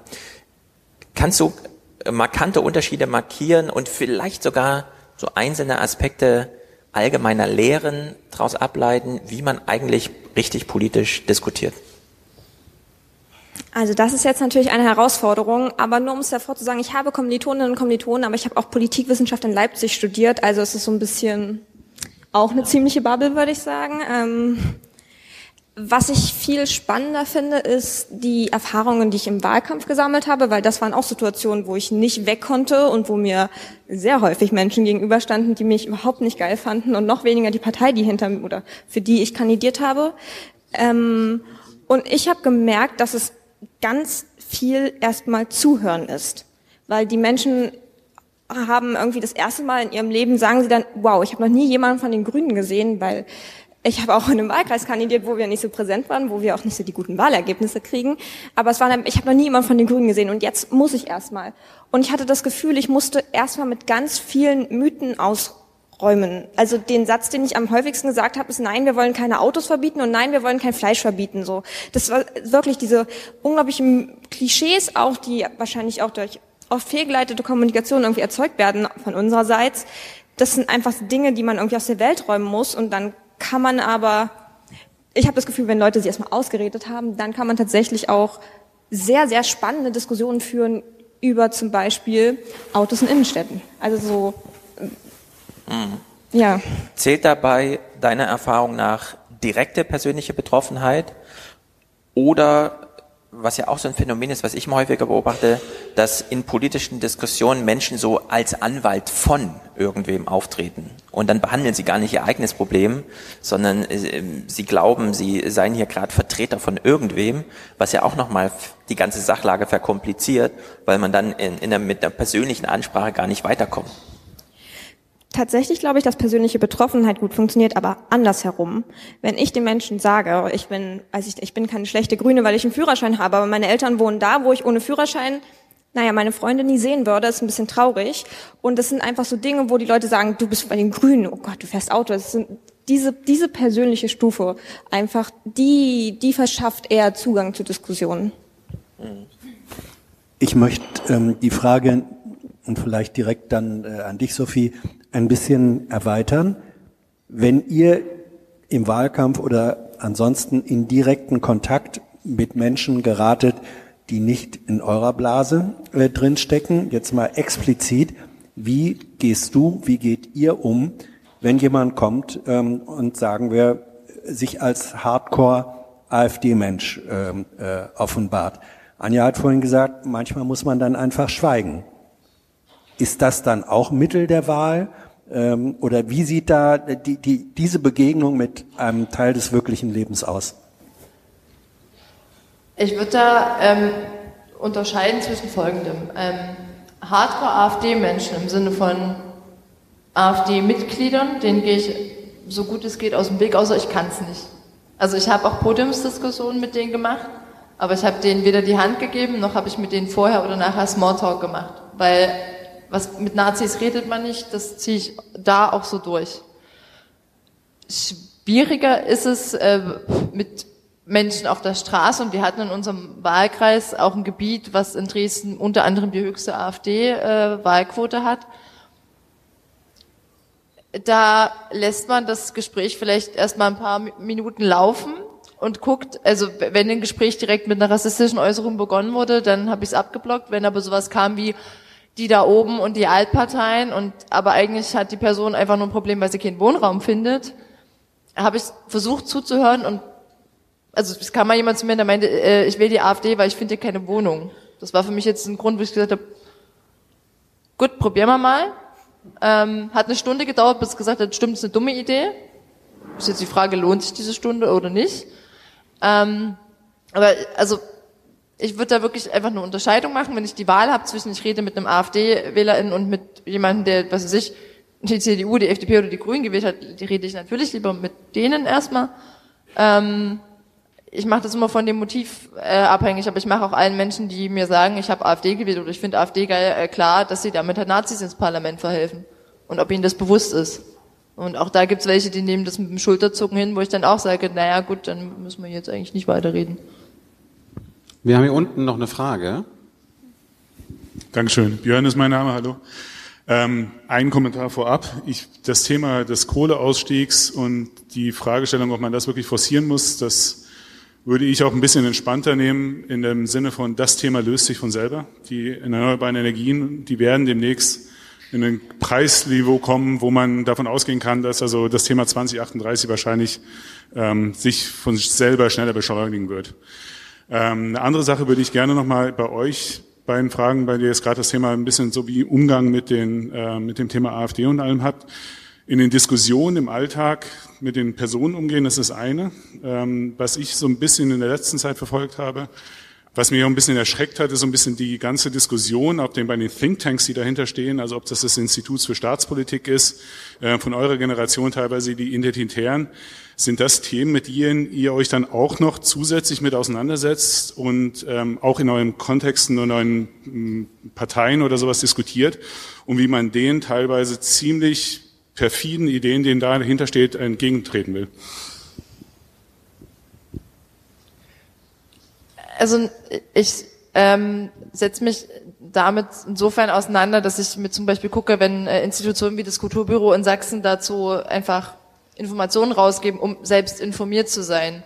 Äh, weil ich habe es auch schon erlebt, dass mir ein, ein 15-Jähriger in zwei Stunden erklärt hat, warum die AfD die beste Partei ist, die ihm je begegnet ist und endete mit sowas wie, ähm, ich verstehe nicht, warum er nicht für sein Heimatland sterben will. Und der war so geschult in rechter Argumentation, ähm, unter anderem wahrscheinlich von IB-Kreisen. Ich kann es mir anders wirklich nicht erklären, weil der hatte alles, alle Argumente drauf. Ähm, und damit setzt man sich insofern vielleicht damit auseinander, um zu gucken, okay, was für falsche Fakten stellen die auf, wie kann ich äh, damit umgehen, aber nicht um vorrangig ähm, diejenigen zu überzeugen, die da drin sind. Also ich, ich wüsste auch nicht, warum ich mit jemandem, der führend bei der IB ist, diskutieren sollte. Weil die Person hat sich dafür entschieden, bei der IB federführend mit zu sein und da ist mir meine Zeit zu schade. Bei einem 15-Jährigen sage ich halt, okay, der ist so jung, vielleicht kann man dem irgendwie wieder auf den demokratischen Diskurs zurückverhelfen. Aber prinzipiell will ich mich auch viel lieber mit denjenigen beschäftigen, die sich zivilgesellschaftlich für die Demokratie engagieren und nicht ähm, dafür engagieren, die Demokratie abzuschaffen. Also ich würde mich dann lieber in Leipzig mit Leipzig einen Platz äh, hinsetzen und mit denen mal quatschen. Oder ähm, und Asche auf mein Haupt, ich bin viel zu selten montags auf der Straße, aber dann lieber mit Hope mal auseinandersetzen, wie man die unterstützen kann. Ja, ich glaube auch tatsächlich ist mein Begegnungskreis mit solchen Menschen, also ich denke zum Glück äh, ziemlich ziemlich klein. Wenn ich solche Menschen sehe, dann meistens irgendwie, ich bin auf der Gegendemo-Seite, weil das macht man irgendwie so in Sachsen ähm, regelmäßig. Ähm, auch wenn ich, ähnlich wie Sophie, sehr selten Montag auf der Straße bin. Ähm, aber das ist so ein Punkt. Also ich habe wirklich unglaublich wenige Begegnungskreise mit denen. Ich habe es beschrieben, ich habe Politikwissenschaft in Leipzig studiert, habe in Dresden gewohnt, habe diese grüne Jugendbubble. Also ich begegne diesen Menschen sehr selten, bin auch sehr froh darum, ähm, versuche auch keine Begegnung mit denen ähm, zu initiieren, weil ich auch nicht sehe, dass man mit, mit Neonazis, NeofaschistInnen reden sollte. Kann ich, kann ich kurz eine Frage stellen an euch beide? Hier, ich bin hier. Mach. Äh, was haltet ihr, also Sophie und Lucy, hier, hallo. Ist er, ah. Hier. Mir fehlt die Brille. Könnt ihr was von Kretschmer lernen? Der hat ja ein Jahr lang vor der Wahl Zuhörtouren gemacht. Das hat ihn offenbar eine Menge gebracht. Also würdet ihr sowas machen? Würdet ihr euch einfach von Dorf zu Dorf äh, hinsetzen und Leuten zuhören und dann natürlich auch auf AfD-Wähler und Nazis treffen und so weiter? Oder ist das nur so ein Ding für den Ministerpräsidenten? Als Fan von Martin Dulli solltest du wissen, dass er das schon eher gemacht hat. Ja, hat ja bei ihm nichts gebracht, offenbar. Ne? Weißt du's? Der SPD vielleicht nicht, aber den Menschen vor Ort vielleicht. Ja, aber ihr persönlich, würdet ihr, würdet ihr das machen? Also, also auf jeden Fall, was ich jetzt ganz stark im Wahlkampf gemerkt habe, waren eben diese Menschen, die sagen, ich habe noch nie jemanden von den Grünen gesehen oder ihr seid ja immer nur da, wenn Wahlkampf ist und sorry, aber es ist ja tatsächlich so, ich kann ja nicht mal sagen, stimmt nicht und das ist halt irgendwie scheiße und deshalb ähm, habe ich jetzt halt auch das Glück, dann in den nächsten fünf Jahren irgendwie die Ressourcen zu haben, ein Wahlkreisbüro aufzumachen. Ähm, aber auch ansonsten ist es halt, und dann halt auch dafür bezahlt zu werden, irgendwie Politik zu machen, ist halt ein unglaubliches Privileg und dass ich dann halt auch genau für solchen, solche Dinge irgendwie nutzen, halt auch mal auf der Straße sein, wenn gerade nicht Wahlkampf ist und wenn ich nicht möchte, dass die Leute mich wählen, sondern wenn es halt um Zuhören geht, ja. Also ich habe für mich auch ganz klar gesagt, jetzt, also, als ich gesagt habe, ich möchte gern Vorsitzende der Juso Sachsen werden, auch ganz klar mit dem Anspruch, dann tun wir durch dieses Bundesland ähm, zu jedem möglichen Jugendclub, wo wir hinkommen können, um dort mit den Jugendlichen zu reden oder auf Marktplätzen. Was beschäftigt die denn? Weil ich immer noch sage, auch wenn das so eine geringe Wählergruppe ist, das ist mir da erstmal zweitrangig, aber ich würde vor allen Dingen gerne meinen Fokus auf die junge Generation, auf ErstwählerInnen oder auch noch nicht Wählerinnen ähm, setzen und mit denen auch in dem kleinsten Dorf in Sachsen reden.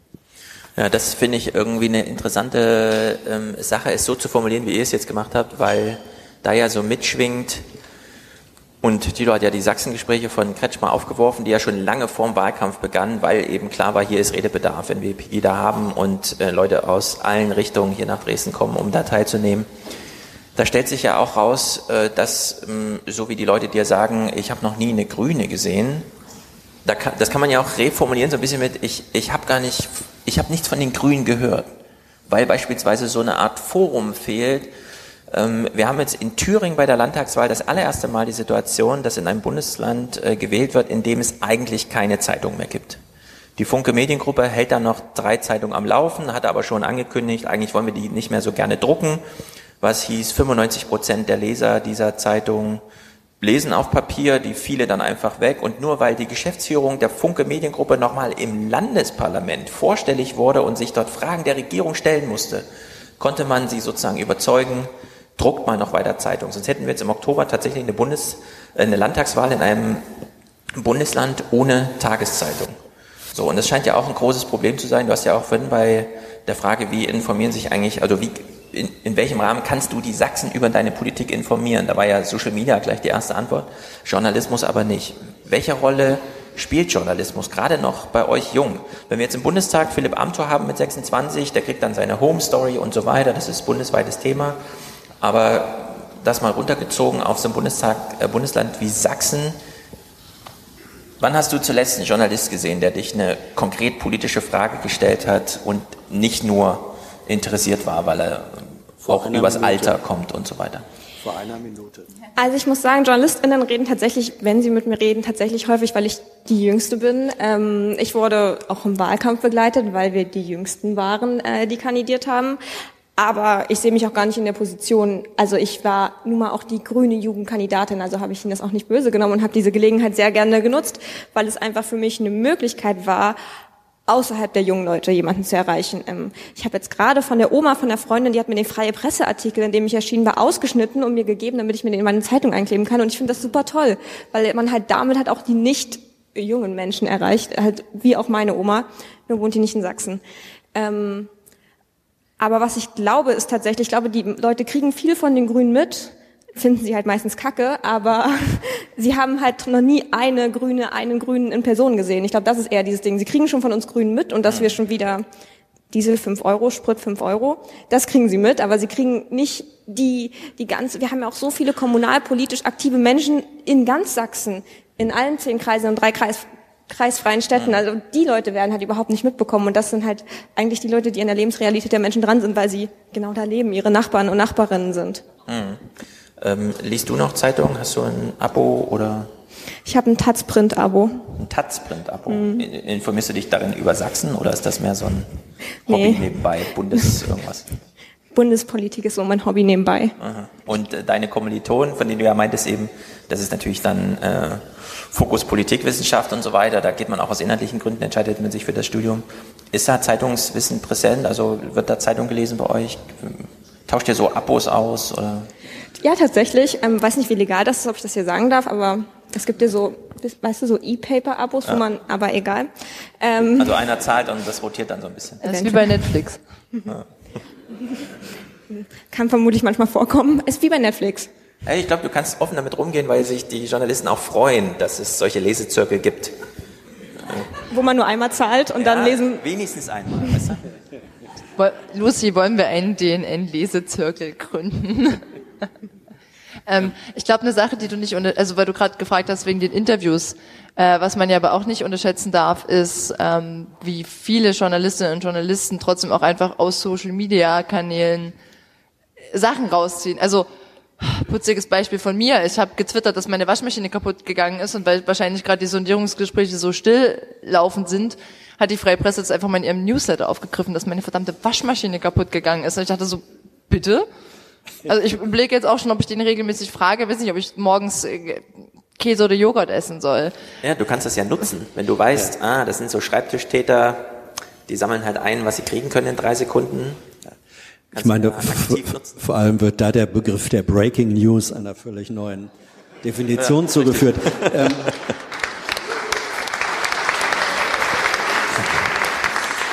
ich, ich möchte Anja, weil sie ja Kollegin ist, ähm, sozusagen in der doppelten Rolle fragen. Zum einen, was wir vorher hatten, wie geht man eigentlich im direkten Umgang mit Menschen um, die äh, ideologisch, politisch sozusagen äh, Lichtjahre entfernt leben. Du hast gesagt, naja, du lebst da in der Nähe von Senftenberg auf dem Dorf. Wie ist das bei dir auf dem Dorf? Das ist die eine Frage. Und die zweite Frage, als professionelle Journalistin mit nur auch schon ein paar Jahren Berufserfahrung, wie hat sich dieses, das mindestens Zurückfahren des klassischen Journalismus, ähm, wie, verändert sich das in der Möglichkeit, als Journalistin zu arbeiten und wie verändert es sich in der Wahrnehmung, in der Perzeption von Menschen, die in früheren Jahren selbstverständlich sich in klassischen Medien ähm, informiert haben? Sind wir ähm, Dead People Walking oder was ist das? Ich frage jetzt nicht nochmal, ob ich die Frage richtig verstanden habe. Ähm, also erstmal bei uns im Dorf sozusagen. Ähm, wie gehe ich mit Andersdenkenden um? Also erstmal bin ich ein sehr neugieriger Mensch.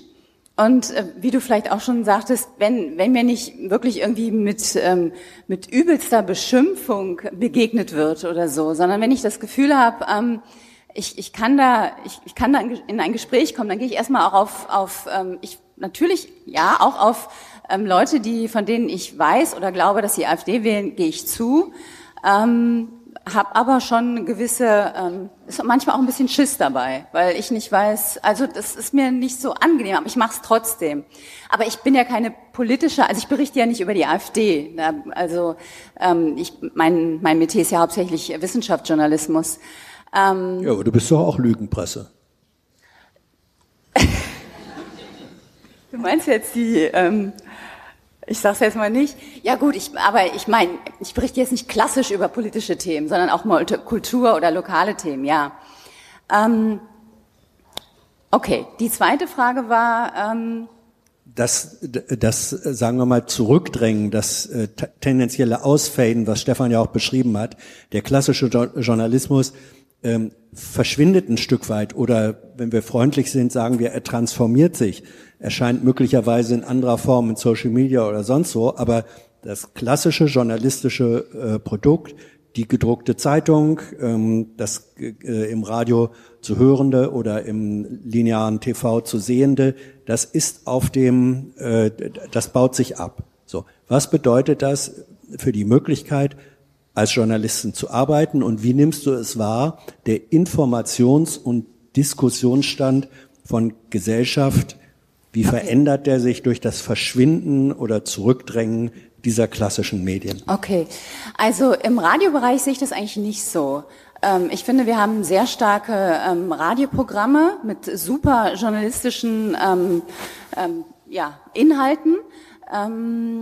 ja, und im, im Printbereich Klar, die Auflagen gehen zurück. Ähm, das liegt eben auch daran, dass einfach die Jüngeren nicht mehr zu der Zeitung greifen, was ich sehr bedauere, weil ich glaube, wenn man, also wenn ich jetzt von mir ausgehe, wenn ich eine Zeitung lese, dann lese ich eben auch Dinge, die ich vielleicht wenn ich online suche und online die Artikel, dann bin ich viel selektiver. Ne?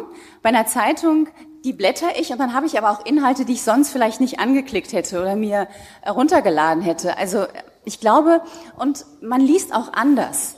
Also so empfinde ich das. Wenn ich online lese, dann ist es so wie, ich nasch hier mal. Ich, ich gehe so an so einem Buffet entlang und, und greife mir hier ein Schnittchen und da ein Schnittchen und das ist schnell weg. Und ich glaube, ich, ich nehme anders die Inhalte wahr. Wenn ich aber eine Zeitung habe, ich mache das manchmal noch, dann streiche ich mir auch was an, dann lege ich die nochmal weg, dann eine Stunde später oder am nächsten Morgen lese ich das nochmal und das ist eine ganz andere Verdauung der Inhalte. Und ähm, ich glaube, wir verlieren dadurch was. Also wir verlieren mehr Tiefe. Ähm, andererseits ist es natürlich auch sehr bequem. Ich kann auch schnell mal an verschiedenen Medien, die auch unterschiedlich politisch ausgerichtet sind. Also wenn ich jetzt nur meine linke oder meine rechte etwas orientierte Zeitung habe, dann äh, lese ich immer nur die. Im Online kann ich natürlich, das ist wieder der Vorteil. Ähm, ja, ich sehe halt eine klassische Grenze, eine Altersgrenze. Ne? Die Älteren sind dann noch auf ihre Zeitung angewiesen, dann ist es ein richtiger Verlust wenn die sich nicht mehr über die Zeitung informieren können. Die haben nicht den Zugang. Das ist eine Katastrophe. Und ähm, die Jüngeren sind halt so mit, ähm, mit dem Online-Medium vertraut, dass die, die wollen sich nicht die Finger an der Druckerpresse schmutzig machen. Ja, ist ja auch ein bisschen eklig manchmal. Und ähm, das letzte mit dem freien Journalist, ich bin frei, ich war mal angestellte Journalistin, ich bin jetzt freie Journalistin. Ja, das ist irre schwer geworden. Also früher als freie Journalistin, äh, das war ähm, da viel einfacher und heute ist es gigantisch schwer. Man muss sich einfach andere ähm, Aus, Ausweichmöglichkeiten suchen. Also ähm, nur von freiem Journalismus. Ähm, ich schreibe ja noch Bücher und mache noch andere Sachen. Davon kannst du nicht mehr leben. Also. Ich würde ganz gerne eine offene Frage in die Runde stellen, die mich wirklich lange schon beschäftigt und die ich schon in verschiedenen Kreisen habe versucht zu diskutieren und wir sind nie zu einer Lösung gekommen. Ähm, es gibt ja so Statistiken, die sagen, dass zum Beispiel in der Stadt Bautzen oder im Kreis Bautzen bis zu 40 Prozent der Leute Russia Today gucken. Und ich frage mich halt, wenn wirklich Menschen da auch gezielt Propaganda und Falschinformationen jeden Tag oder einmal in der Woche konsumieren, wie, das sind ja wirklich, also alternative Fakten, ganz schlimmes Wort, aber es sind ja einfach so alternative Informationswelten, in denen man sich bewegt. Und diese offene Frage, die ich mir einfach immer wieder stelle und die mir einfach nicht aus dem Kopf herausgeht, seitdem ich diese Zahlen gelesen habe, ist, wie, wie schafft man es, diese alternativen Informationswelten, kann man die, also ich weiß einfach nicht, wie man damit umgehen kann. Ja, ähm, da stichst du so ein kleines Wespennest an, weil wir es schon ewig diskutieren. Und ich habe eigentlich immer das gleiche Plädoyer und ich äh, werde es demnächst sogar mal in der Bundespressekonferenz loswerden können. Aber es ist immer das gleiche Argument. Wenn man sich anschaut, dass Menschen, wie du sagst, zu 40 Prozent irgendwie Russia Today gucken und das dann auch wirklich zum Straßengespräch ist, Flurfunk und wie auch immer, ja, also das wird einfach, man kann voraussetzen, dass man die Sendung gestern auch gesehen hat und so. Dann sind wir immer fasziniert davon, dass das ja krasse Inhalte sind, die da transportiert werden. Weil die Diskussion an, im Anschluss, die wird halt über Inhalte, was man halt da gehört hat, wird dann reproduziert und so weiter. Was die Menschen aber wirklich fasziniert an Medien, und es ist nicht nur bei Russia Today so, ist das Format. Da muss man mit dieser ganzen Marshall McLuhan Strenge einfach rangehen und sagen, Inhalte schön und gut, aber wir reden jetzt mal über die Form. Also nicht den Inhalt, sondern über das Medium. Wir hatten es ja bei dem Rezo-Video, das können sich Journalisten in Berlin nicht vorstellen, dass diese Quatschvideos, die Rezo da macht. Also er trifft mit sich mit irgendwelchen Kumpels, dann machen sie kurz aus, was machen wir heute für ein Spiel und dann drehen die da eine Stunde lang, schneiden das zusammen auf zehn Minuten, wussten selber vorher nicht, was sie machen, finden das Video dann aber ganz okay, laden das hoch und es gucken dann eine Million Leute. Es hat sich tatsächlich herausgestellt, dass diese Art von Medienproduktion für Rezo einen unglaublichen Reichweitenaufbau bedeutete, der mit null inhaltlicher Relevanz kam. Aber mit dem einen Video, die Zerstörung der CDU, hat sich diese ganz, dieser ganze Reichweitenaufbau als unglaubliche Reputation entladen. Viel größer als alle Journalisten, die dagegen ankämpfen, die dann, da ist dann Hans immer der Kandidat, der bei uns sagt, nein, es kommt drauf an, kritische Distanz und Zwei-Quellen-Prinzip und der ganze Kram. Und ich sitze dann immer da und sage, wollen wir jetzt was aus Rezo lernen? Ja oder nein? Irgendwann muss man das auch mal entscheiden, weil sonst reden wir noch in zehn Jahren von kritischer Distanz. Und dann stellt man irgendwie fest, okay, jetzt haben 60 Prozent Russia Today geguckt. Ich glaube, die, die, die Fragen, warum man sich für das interessiert, was auf dem Bildschirm äh, erscheint, da ist Inhalt sekundär. Das ist dann dieses Format. Und das ist eben beim, beim YouTube-Influencer ist es eben diese Geselligkeit, die da hergestellt wird. Man sitzt als Zuschauer wie so ein Kumpel einfach mit am Tisch, wenn die da irgendwelche Spiele spielen oder wie auch immer. Bei Russia Today fühlt man sich halt auch einfach aufgehoben, keine Ahnung. Da ist ja plötzlich eine ganz junge Frau, da muss man nicht Klaus Kleber zugucken, wenn da jemand spricht und so weiter, ja dann ähm, werden auch wird eben, werden auch Inhalte so breit gewalzt, wo man einfach sich entspannen kann beim Zugucken, weil man dann einfach feststellt, ach so, ich muss jetzt gar keinen neuen Begriff lernen und auch so nicht, sondern ich kann mich hier einfach, das ist ja sozusagen die gleiche Story von gestern, da wird nur äh, sozusagen die Daily Soap so ein bisschen fortgeschrieben. So machen die ja ungefähr ihre Nachrichten. Und ich glaube, wenn man von Inhalten sich mal ein bisschen löst, und diese Formatfragen in den Mittelpunkt stellt und sich dann als Journalist den eigenen Auftrag gibt zu sagen, wir machen jetzt mal das gleiche Format, sieht zwar wie Quatsch aus, aber wir gucken uns jetzt wirklich mal an, die 100, also die 100 erfolgreichsten YouTuber, da gibt's eine Auswertung. Vier davon sind überhaupt unter Information zu verbuchen und nichts davon hat mit Funk oder mit irgendeiner so institutionellen ans öffentlich-rechtliche zu tun. Alle diese 100 Kanäle, die 100 reichweitenstärksten, die, die sind attraktiv über die Art und Weise, wie dort kommuniziert wird und nicht über die Inhalte. Und da will man aber einfach nicht dran schließen, weil man so viel alte, berufsehrende Geschichte und Tradition mitschleppt, wenn man einmal in diesen Häusern irgendwie eine Anstellung oder sonst was gefunden hat. Ich äh, Gebt ruhig Applaus. Ich mache jetzt mal ein klassisch journalistisches Angebot, nämlich das der zweiten Quelle. Die bin ich in diesem Fall. Zum einen, äh, was eigentlich Stefan wissen könnte, was ihr nicht wissen könnt. Das war der erste Move. Stefan, du als Soziologe, Stefan, du als Journalist, so geht's immer los bei diesen Antworten. Mal gucken, was jetzt kommt. Interessant ist, dass er schon meint zu wissen, was ich sagen werde, bevor ich auch nur ein Wort äh, gesagt habe. Nee, das war ja Kritik an der Formatfrage, die du eben entschieden hast, nämlich so deine Antwort zu beginnen, noch bevor du überhaupt inhaltlich tätig wurdest. Aber jetzt bin ich gespannt auf die Inhalte. Der erste Inhalt war der, der dir vielleicht entgangen ist, dass ich gesagt habe, ich mache jetzt ein klassisch journalistisches Angebot, nämlich das der zweiten Quelle. Das würde ich schon als einen inhaltlichen Aspekt ähm, bezeichnen. Also ich bin seit, na, sagen wir mal, zehn Jahren ähm, oder ich mache seit über 20 Jahren Journalistentraining international und seit zehn Jahren äh, bin ich im Training über Formate, die genau dieses sind. Die Formate sind wie weg vom klassischen linearen Journalismus, wie werden journalistische Informationsmöglichkeiten unter den Bedingungen und zum Teil in den Formen von Social Media gemacht. Lieber Stefan, das mache ich seit zehn Jahren. Und du sag nicht, ich sei derjenige, der davon nichts wissen will. Das ist einfach ähm, Falschinformation auf Deutsch. Was du gesagt hast, Russia Today und äh, äh, Fun Fact, Thilo und ich haben in der Bundespressekonferenz äh, dreimal in der Woche mit einem Kollegen von Russia Today, äh, zu, manchmal zweimal, der ist nicht immer da, aber äh, äh, Russia Today ist auch regelmäßig da. Die haben auch ein bestimmtes Frageverhalten, bestimmte Fragestrategien, die dann auch bestimmte Antworten wiederum produzieren, die dann auch so gesendet werden. Das Interessantere bei Russia Today ähm, sind für mich ist für mich eigentlich das, was in den Kommentaren dazu äh, zu lesen ist. Da kann einem wirklich ähm, Angst und Bange werden, weil man liest dann nicht nur zu Hunderten, sondern zu Tausenden Reaktionen Menschen, die das nicht nur sagen, hm, ja, leuchtet mir ein, sondern die es eigentlich noch in verstärkter Potenz so fordern.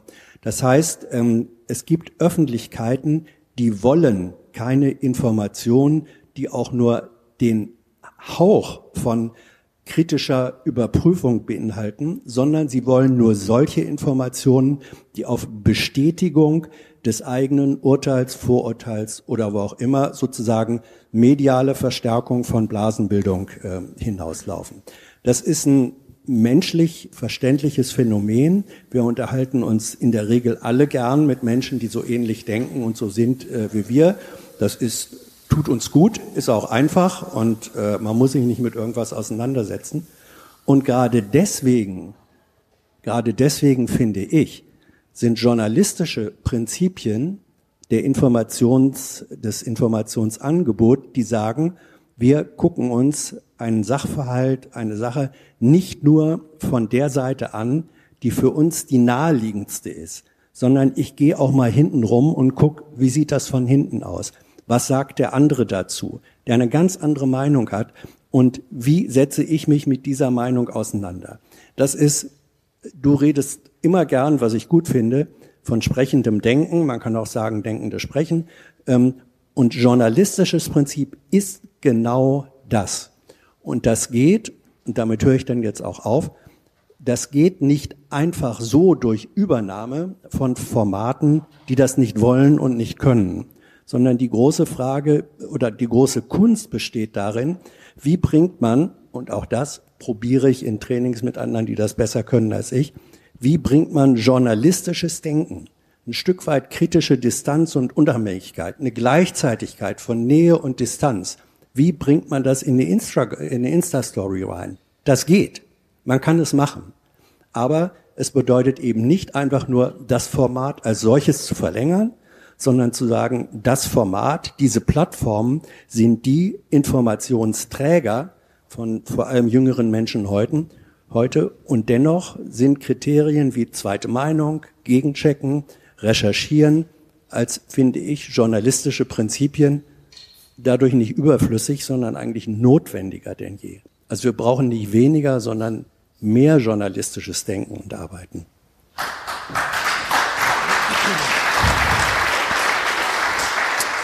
Ja, nicht nur das, wir brauchen auch mehr Geld in den Redaktionen, wir brauchen auch mehr Immer. junge Menschen, aber oh Wunder, oh Wunder, die Realität ist eine andere. Die Redaktionen äh, sind im Durchschnitt so alt wie die Wähler und äh, wenn man sich den Sachsenspiegel anguckt, kann man ja einfach entscheiden, auch wenn der Hans Jessen irgendwo Trainings macht, sieht der Sachsenspiegel eigentlich noch so aus wie vor 20 Jahren. Also es kommt eine Moderation, die geht 45 Minuten, dann kommt ein Bericht, der geht 2,30 und dann kommt die nächste Moderation. Oder sieht er nicht so aus wie vor 20 Jahren? Wenn man dann den Lernerfolg irgendwo verortet und dann einfach so wie du sagst, naja gut, die Instagram-Story sieht halt jetzt ein bisschen anders aus, wenn sie von Journalisten gemacht ist, okay. Aber warum nicht der Sachsenspiegel? Mit denen hatte ich, das sind internationale Trainings und Sachsen Mach ist zwar Sachsen, aber es ist kein Ausland. Dann mach doch mal mit den Sachsen-Journalisten Trainings statt Ja. irgendwo anders. Ich wollte, Wenn, wenn jemand möchte, äh, I'm available. Ich wollte nur Vermutung, Vermutung abgeben, warum Russia Today so erfolgreich ist oder sein soll. Ich, für mich sind sie einfach eine andere Form der Bildzeitung. Ja, also Bild dir Russias Meinung und äh, da, ja, es ist, es, am, Ende, am Ende ist es genau so. Die haben wie die Bild, wie Axel Springer äh, einen Kodex, wonach sie handeln. Ne? Also nichts gegen den Kreml, nichts gegen Putin, nichts gegen das und immer die Haltung oder das, was in den Medien irgendwie offenbar verschwiegen wird und so weiter, irgendwie nach, nach vorne kuschen und das emotionalisieren und zu boulevardisieren und dort eine ganz klare Haltung mitzubringen.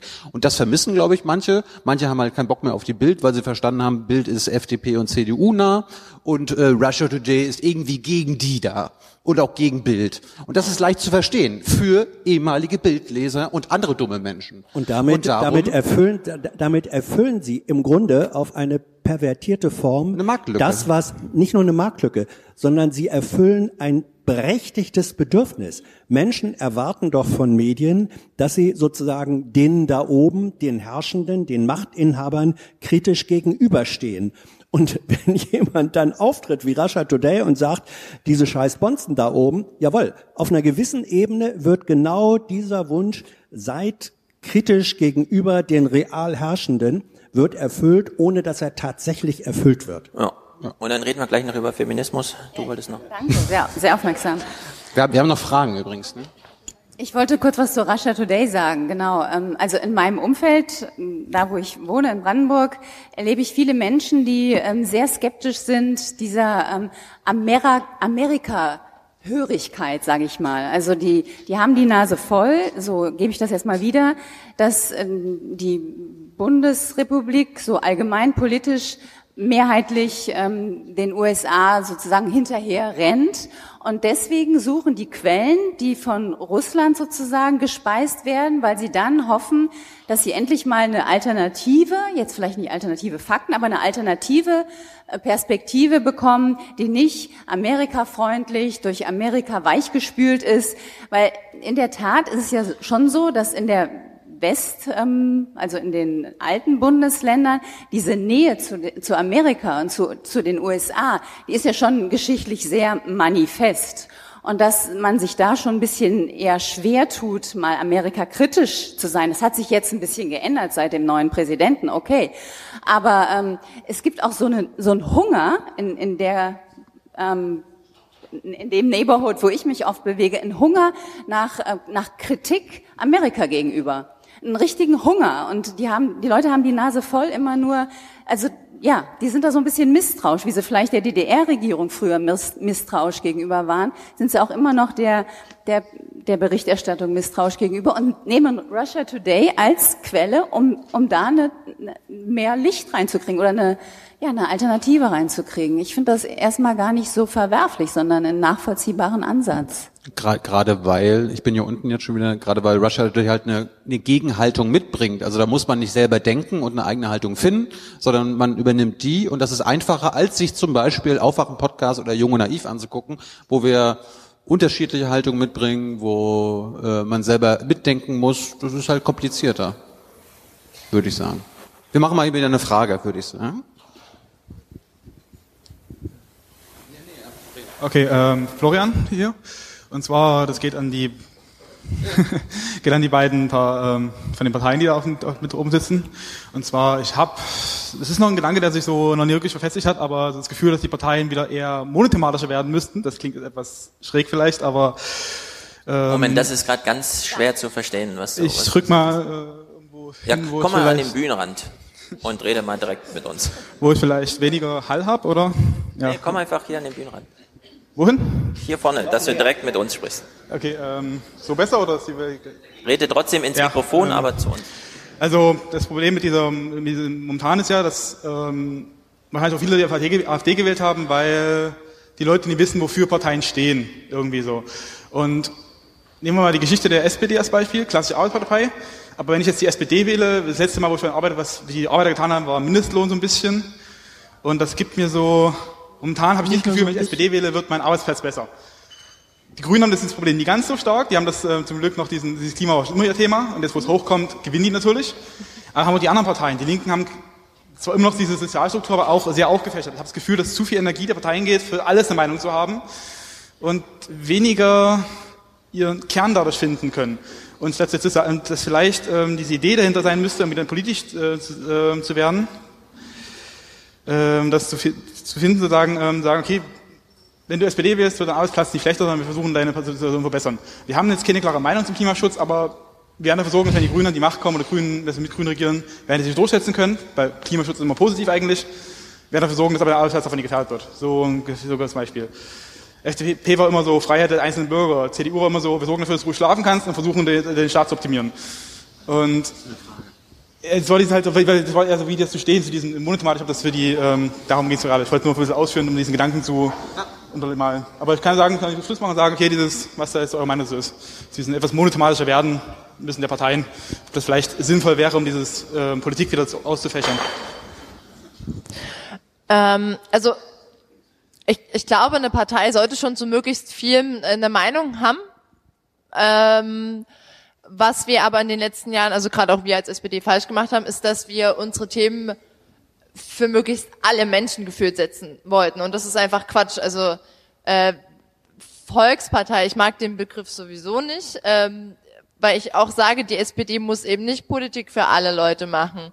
Ich muss keine Politik für die BMW-Erben machen, ich will ja das Geld von denen. So, aber ich will gern Politik machen für die Menschen, ähm, die vielleicht aber nicht so viel äh, Einkommen haben, nicht so viel Ressourcen, die aber auch genauso viel äh, Chancen verdient haben, bildungsmäßig, arbeitsmäßig, klimapolitisch. Ähm, was stimmt, ist, dass wir nicht den gleichen Kurs fahren müssen wie die Grünen im, äh, in dem Klima, also beim Thema Klimapolitik. Wir können den Fokus zum Beispiel sehr auf das Thema, wie machen wir sozial gerecht setzen. Und äh, wenn die Grünen da härter reingehen mit ihren Forderungen, dann ist das okay. Und dann also ich sage zwar auch 2030 Kohleausstieg, aber weißt du, dass viele in der, meiner Partei das nicht machen. Die sagen halt, nee, äh, sozial gerecht geht nur 2038. So, da kann man sich drüber streiten.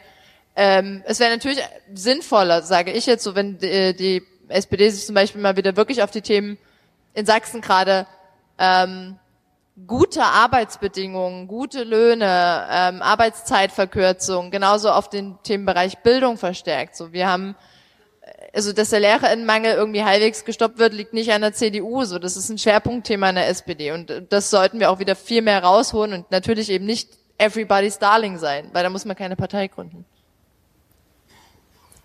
Also ich würde auch widersprechen, dass Parteien irgendwie monothematisch sein können sogar, weil jedes oder sie es nicht sein sollten, weil man irgendwie immer ein Angebot an Wählerinnen und Wähler ist und denen ist halt auch nicht nur ein Thema wichtig und ich glaube halt, dass man die meisten Themen auch nicht monothematisch betrachten kann. Also gerade jetzt Klimakrise oder menschengemachten Klimawandel aufhalten, da geht es natürlich um den Kohleausstieg, aber da geht es zum Beispiel auch um den Strukturwandel, da geht es zum Beispiel auch um Verkehrspolitik, da geht es zum Beispiel auch um Agrarpolitik, ähm, da geht es auch um die sozial gerechte Gestaltung von zum Beispiel einer CO2-Steuer. Also ich glaube tatsächlich, dafür ist Leben irgendwie auch ein bisschen zu komplex, als dass man denn nur ein Thema behandeln könnte.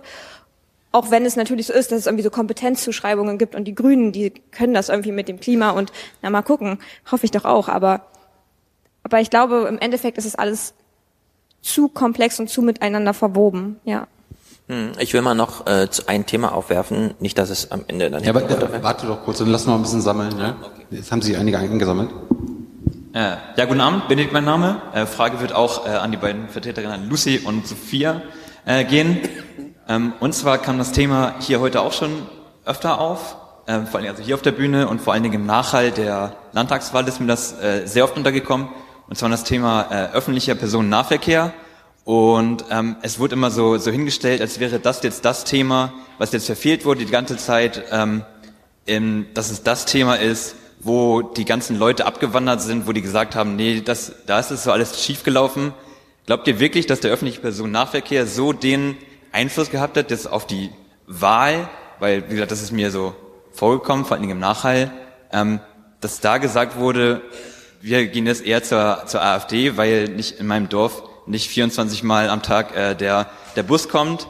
Ist es nicht eher, dass die AfD gewählt wird, einfach weil ähm, die sich seit Jahren auf zwei Sachen fußt, und zwar einmal der, die, die gefühlte Nichtrepräsentiertheit durch die großen Parteien und eben äh, die verfehlte ja, Flüchtlingspolitik, äh, vor allen Dingen im Bundesbereich.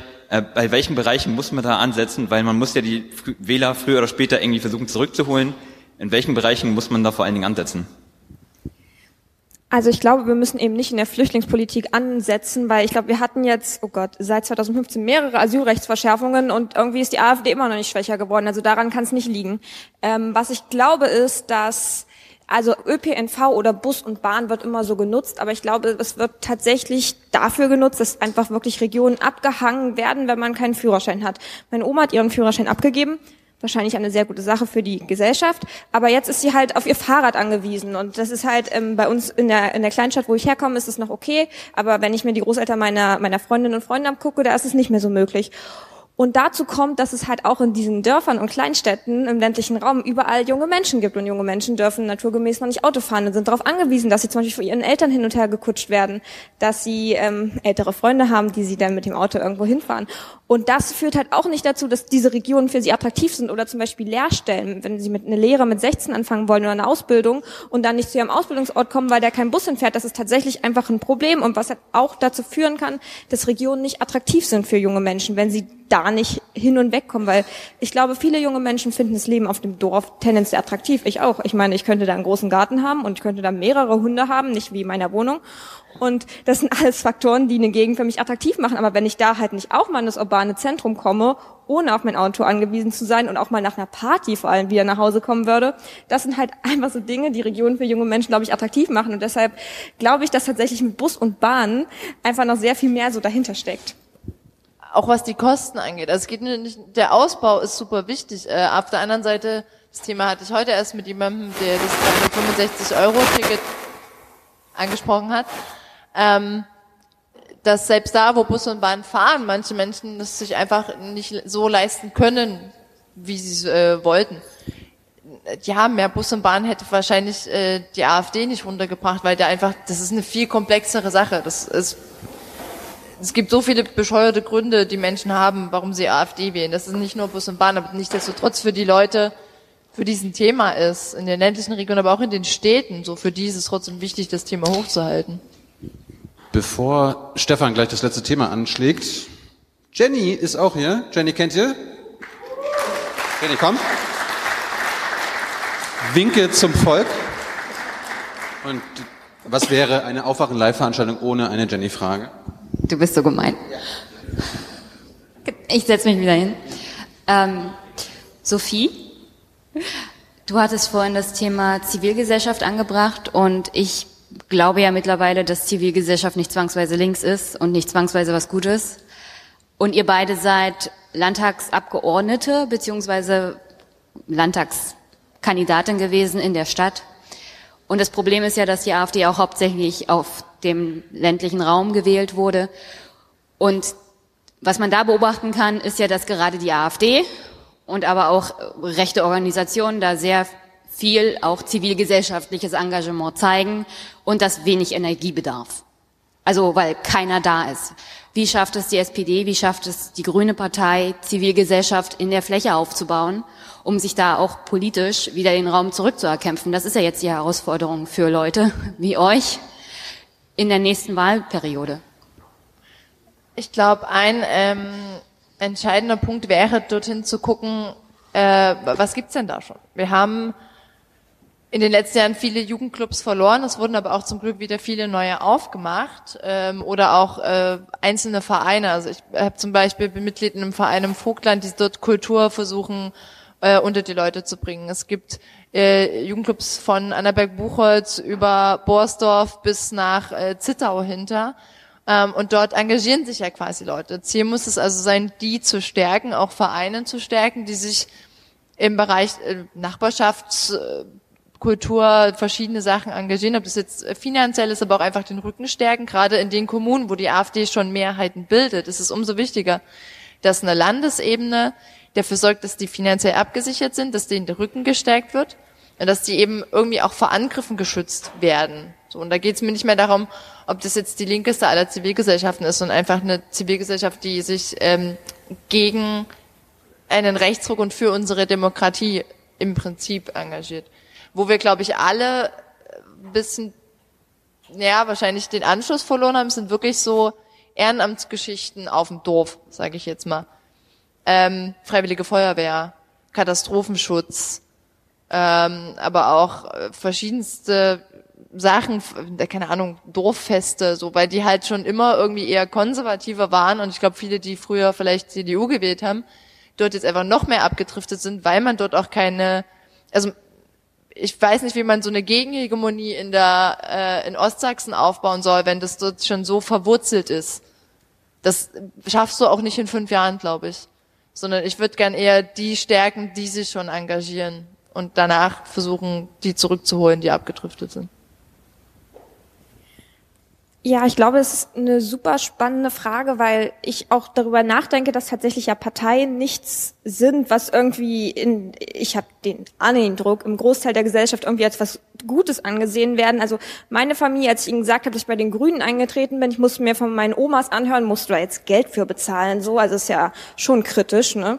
Also ich weiß gar nicht, ob es so unbedingt die Aufgabe und die Funktion von Parteien sein kann, im ländlich, also natürlich müssen wir irgendwie im ländlichen Raum präsent sein und das ist jetzt auch ziemlich cool, dass wir irgendwie eine bündnisgrüne Fraktion in allen Kreisen haben, aber es ist halt trotzdem noch ziemlich weit weg von den Menschen.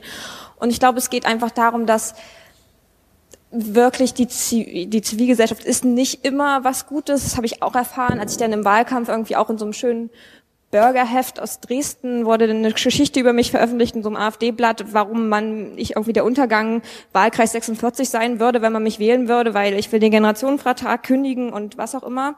Ähm, aber gerade im ländlichen Raum ist, glaube ich, auch, also zumindest in der Börde, bei meinen Eltern ist es so, dass Parteien da auch eher als was Skeptisches gesehen werden. Aber ich glaube, es geht dann darum, dass wirklich einzelne Vertreter von vor Ort einfach diese, diese persönliche Nähe dazu führen kann, dass man da irgendwie wieder Kontakt herstellen kann. Also wenn es Leute sind, die eben auch bei den Grünen sind, aber die sind eben auch ähm, in der lokalen Zivilgesellschaft unterwegs, irgendwie zum Beispiel in der Freiwilligen Feuerwehr und sind trotzdem auch bei den Grünen, dass so einfach der Kontakt hergestellt werden kann. Äh, ich würde die Frage gerne noch an Anja dann auch weiterreichen, aber noch eine kurze Nachfrage an Lucy, weil du ja gesagt hast, du bist mit 20 bei den Grünen eingetreten und jetzt schon im Landtag. Wo sind denn die kommunalpolitischen Grünen? Also ich weiß, es gibt ja mehr Landtagsabgeordnete, aber wieso bist du im Landtag als Nicht-Kommunalpolitikerin, die sich schon auskennt mit den Problemen vor Ort? Warum sagst du, also wir müssen uns mit den Leuten dann auch einsetzen, die vor Ort sind, aber warum sind die denn nicht im Landtag, die sich ja auch im Landtag für die Kommune einsetzen könnten? Warum bist du da? Ähm, ja, völlig ähm, relevante Frage. Aber der Punkt ist natürlich auch, dass Landtagsabgeordneter seinen Vollzeitjob ist und Kommunalpolitik ein Ehrenamt. Und viele Menschen, also es ist nicht so, als wäre jetzt, also als hätten wir den riesig größten Run irgendwie gerade auch auf die, wir haben ja Frauen und Männer und offene Plätze auf die, auf die Frauenplätze gehabt, weil für viele Menschen ist es halt auch wichtig, bei sich vor Ort zu sein. Und ich, zum Beispiel jetzt die Stadträtinnen hier in Dresden, die haben halt alle noch einen, einen Vollzeit-Hauptjob, zum Beispiel Tierärztin und sind halt dann auch noch Kommunalpolitikerinnen im Ehrenamt. Und das ist halt auch eine Lebensrealität und ein Wunsch von Menschen. Ähm, und ich sehe mich ganz klar ähm, nicht als Vertreterin von Kommunalpolitik. Ich habe zwar für den Stadtrat gearbeitet, aber war selbst nie Kommunalpolitikerin. Ich sehe mich ganz klar oder meine Aufgabe sehe ich als, dass ich wirklich junge Menschen mitnehmen will, die irgendwie auch an bündnisgrüner Politik interessiert sind. Und das sehe ich halt als meine Aufgabe und nicht als die Aufgabe von ich möchte auf keinen Fall irgendwie für die Kommunalpolitikerin, die wir in ganz Sachsen haben, irgendwie eintreten, weil die machen krasse Arbeit, aber ich sehe halt meine Aufgabe auch als eine andere. Vielleicht würde ich gerne auch noch mal was dazu sagen. Ähm, also das Stadtparlament, wo ich mich auch ähm, als ehrenamtlicher, als, als sachkundiger Bürger engagiert habe, ist eben Senftenberg. Und ähm, das ist so krass, wenn die da eine öffentliche Sitzung haben. Da sitzen dann, weiß ich nicht, 30 gewählte Stadtparlamentarier von vier, fünf verschiedenen Parteien. Und dann, das ist eine öffentliche eine Sitzung. Und dann ist dann vielleicht ein Bürger von, weiß ich nicht, wie viel Senfberg hat, 25.000 Einwohner, aber einer oder zwei, und die haben dann meistens irgendwie ein ganz konkretes Anliegen oder wollen irgendwie eine Frage loswerden. Das ist so abgeschottet. Und ähm, also hier wird Politik gemacht, da ist das Rathaus, die treffen sich dann alle drei Monate zu der großen Stadtverordnetenversammlung, da kommen dann vielleicht ein paar mehr, aber zwischendurch gibt's ja auch immer Sitzungen, da ist nie ein Bürger und das sind öffentliche Veranstaltungen. Und dann habe ich mir überlegt, wie kommt das? Und einerseits liegt es an der Zeit. Ja, das ist um, um 4 Uhr oder um 17 Uhr, da arbeiten die meisten noch oder kommen gerade nach Hause. Und warum macht man das? Warum sagt man nicht, okay, die, ähm, aber das ist ja ehrenamtlich für die meisten, die jetzt gewählt werden. Warum sagt man nicht, ähm, das Rathaus ist heute offen ab ähm, 19 Uhr, wir haben eine, ähm, eine Sitzung ähm, und einfach mehr auf die, auf die Leute zugeht. Und ich habe auch zu unserem Bürgermeister mal gesagt, ähm, warum geht ihr nicht auf den Marktplatz? Dienstag, Donnerstag und Samstag ist Markt. Da ist die Hölle los in der Stadt, ja. Sonst siehst du nie jemanden. Und wenn Markt ist, da ist richtig Bambule, ja. Warum geht ihr nicht raus aus seinem Häuschen, macht einen Stand auf dem Marktplatz, schreibt meinetwegen über, drüber, ich bin der Bürgermeister, für manche, die ihn nicht kennen, ja. Und sagt, Leute, habt ihr ein Anliegen? Ich hab, ja, komm, ich bin jetzt hier. Warum macht der das nicht? Er hat mich nur angeguckt, so, hä? So nach dem Motto, was meinst was meinen Sie jetzt oder so? Ich verstehe das nicht. Wenn ich doch merke, ich bin gewählt und sitze immer alleine im Rathaus und komme an die Bürger nicht ran und da sitzt vielleicht mit viel Glück ein Pressevertreter, der hat an dem nächsten Tag so eine kleine Meldung, wo wir drei Stunden lang drüber diskutiert haben, da muss ich mich doch fragen, sag mal, irgendwie, für wen mache ich das denn hier eigentlich? Da muss ich mir doch irgendwie ein Format überlegen, wo wir über Formate gesprochen haben, dass ich sage, die Sitzung beginnt um 20 Uhr und wir haben von mir aus auch mal ein Freigetränk. Meine Güte, ja? Aber nein, echt. Hast du, hast du schon mal überlegt, Bürgermeisterin zu werden?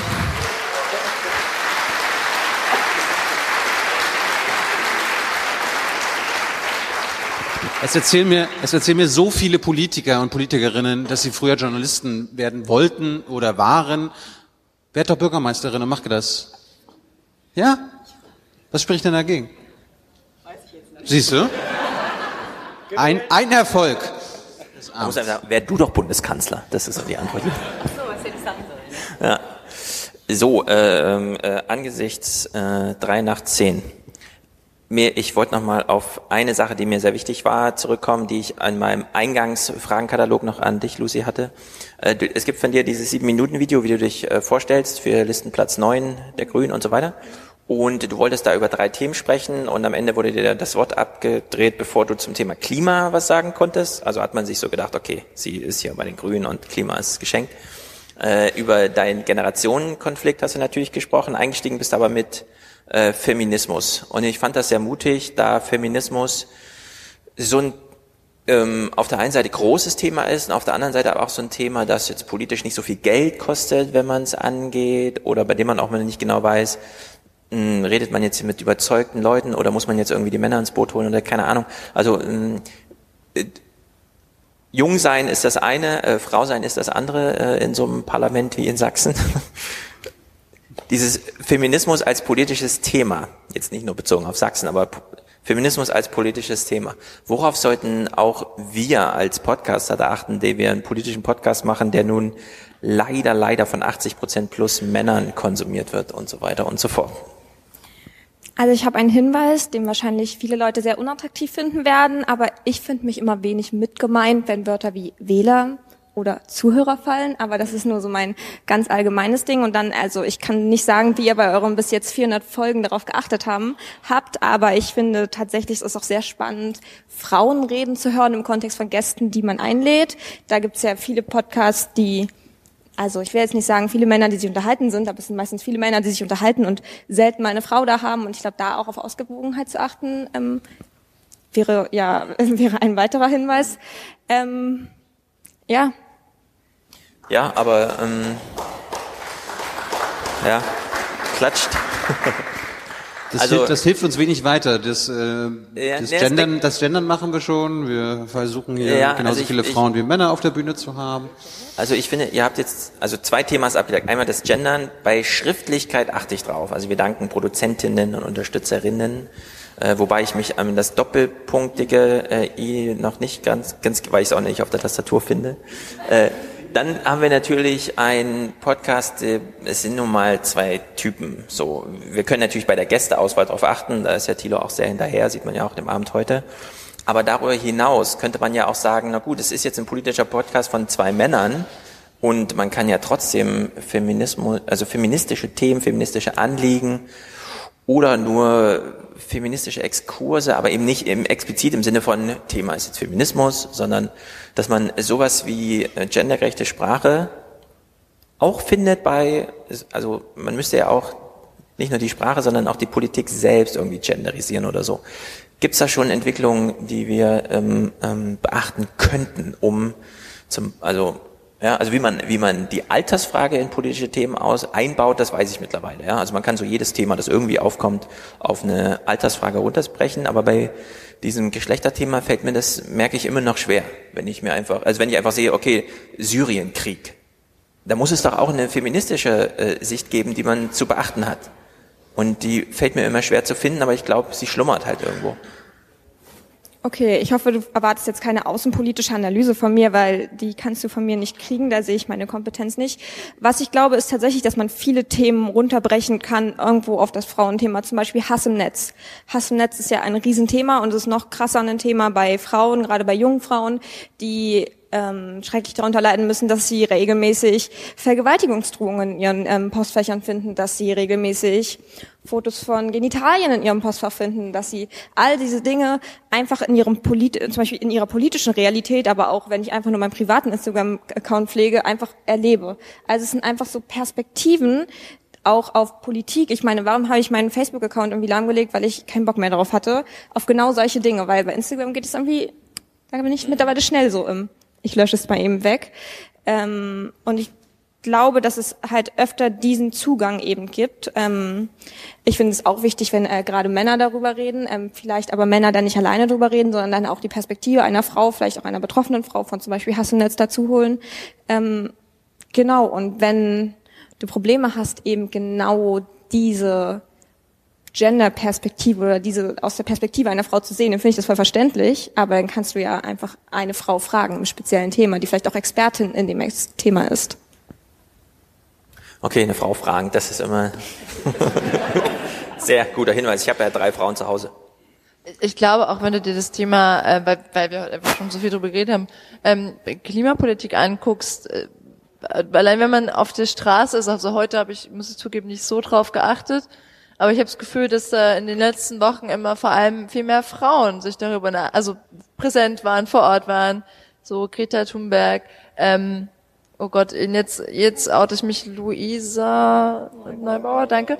Ähm, so, also ne, das sind auch irgendwie junge Frauen, die da vorne weggehen ähm, und was anpacken. Und ich glaube, so kann man Themen auch beleuchten. Also einfach auf, auch bei relevanten Dingen, die gerade aufploppen, gucken, ja, durch Frauen fragen, aber auch einfach gucken, gibt es da schon Vorbilder, weibliche Vorbilder, die was machen?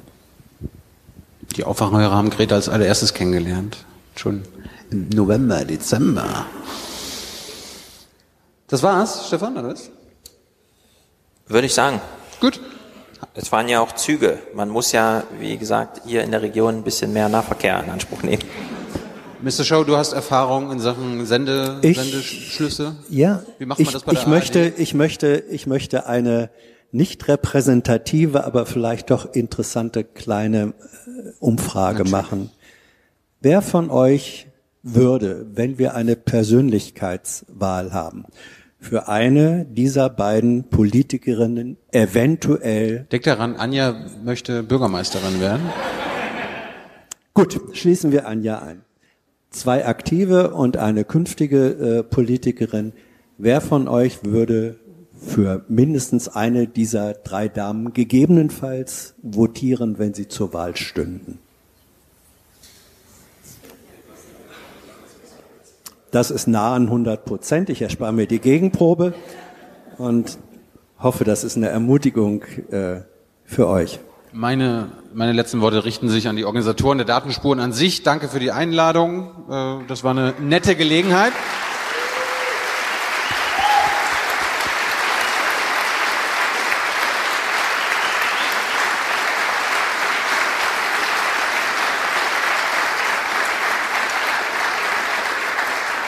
Da das ja was mit dem Chaos Computer Club zu tun hat, können wir ja mal hoffen, dass wir ähm, beim CCC tatsächlich auch mal selbst auftreten können, weil da wurde das ja bisher immer nicht so gewollt. Ne? Ja, erstmal geht falls ihr Kontakte habt, Ja. wir möchten da auch mal.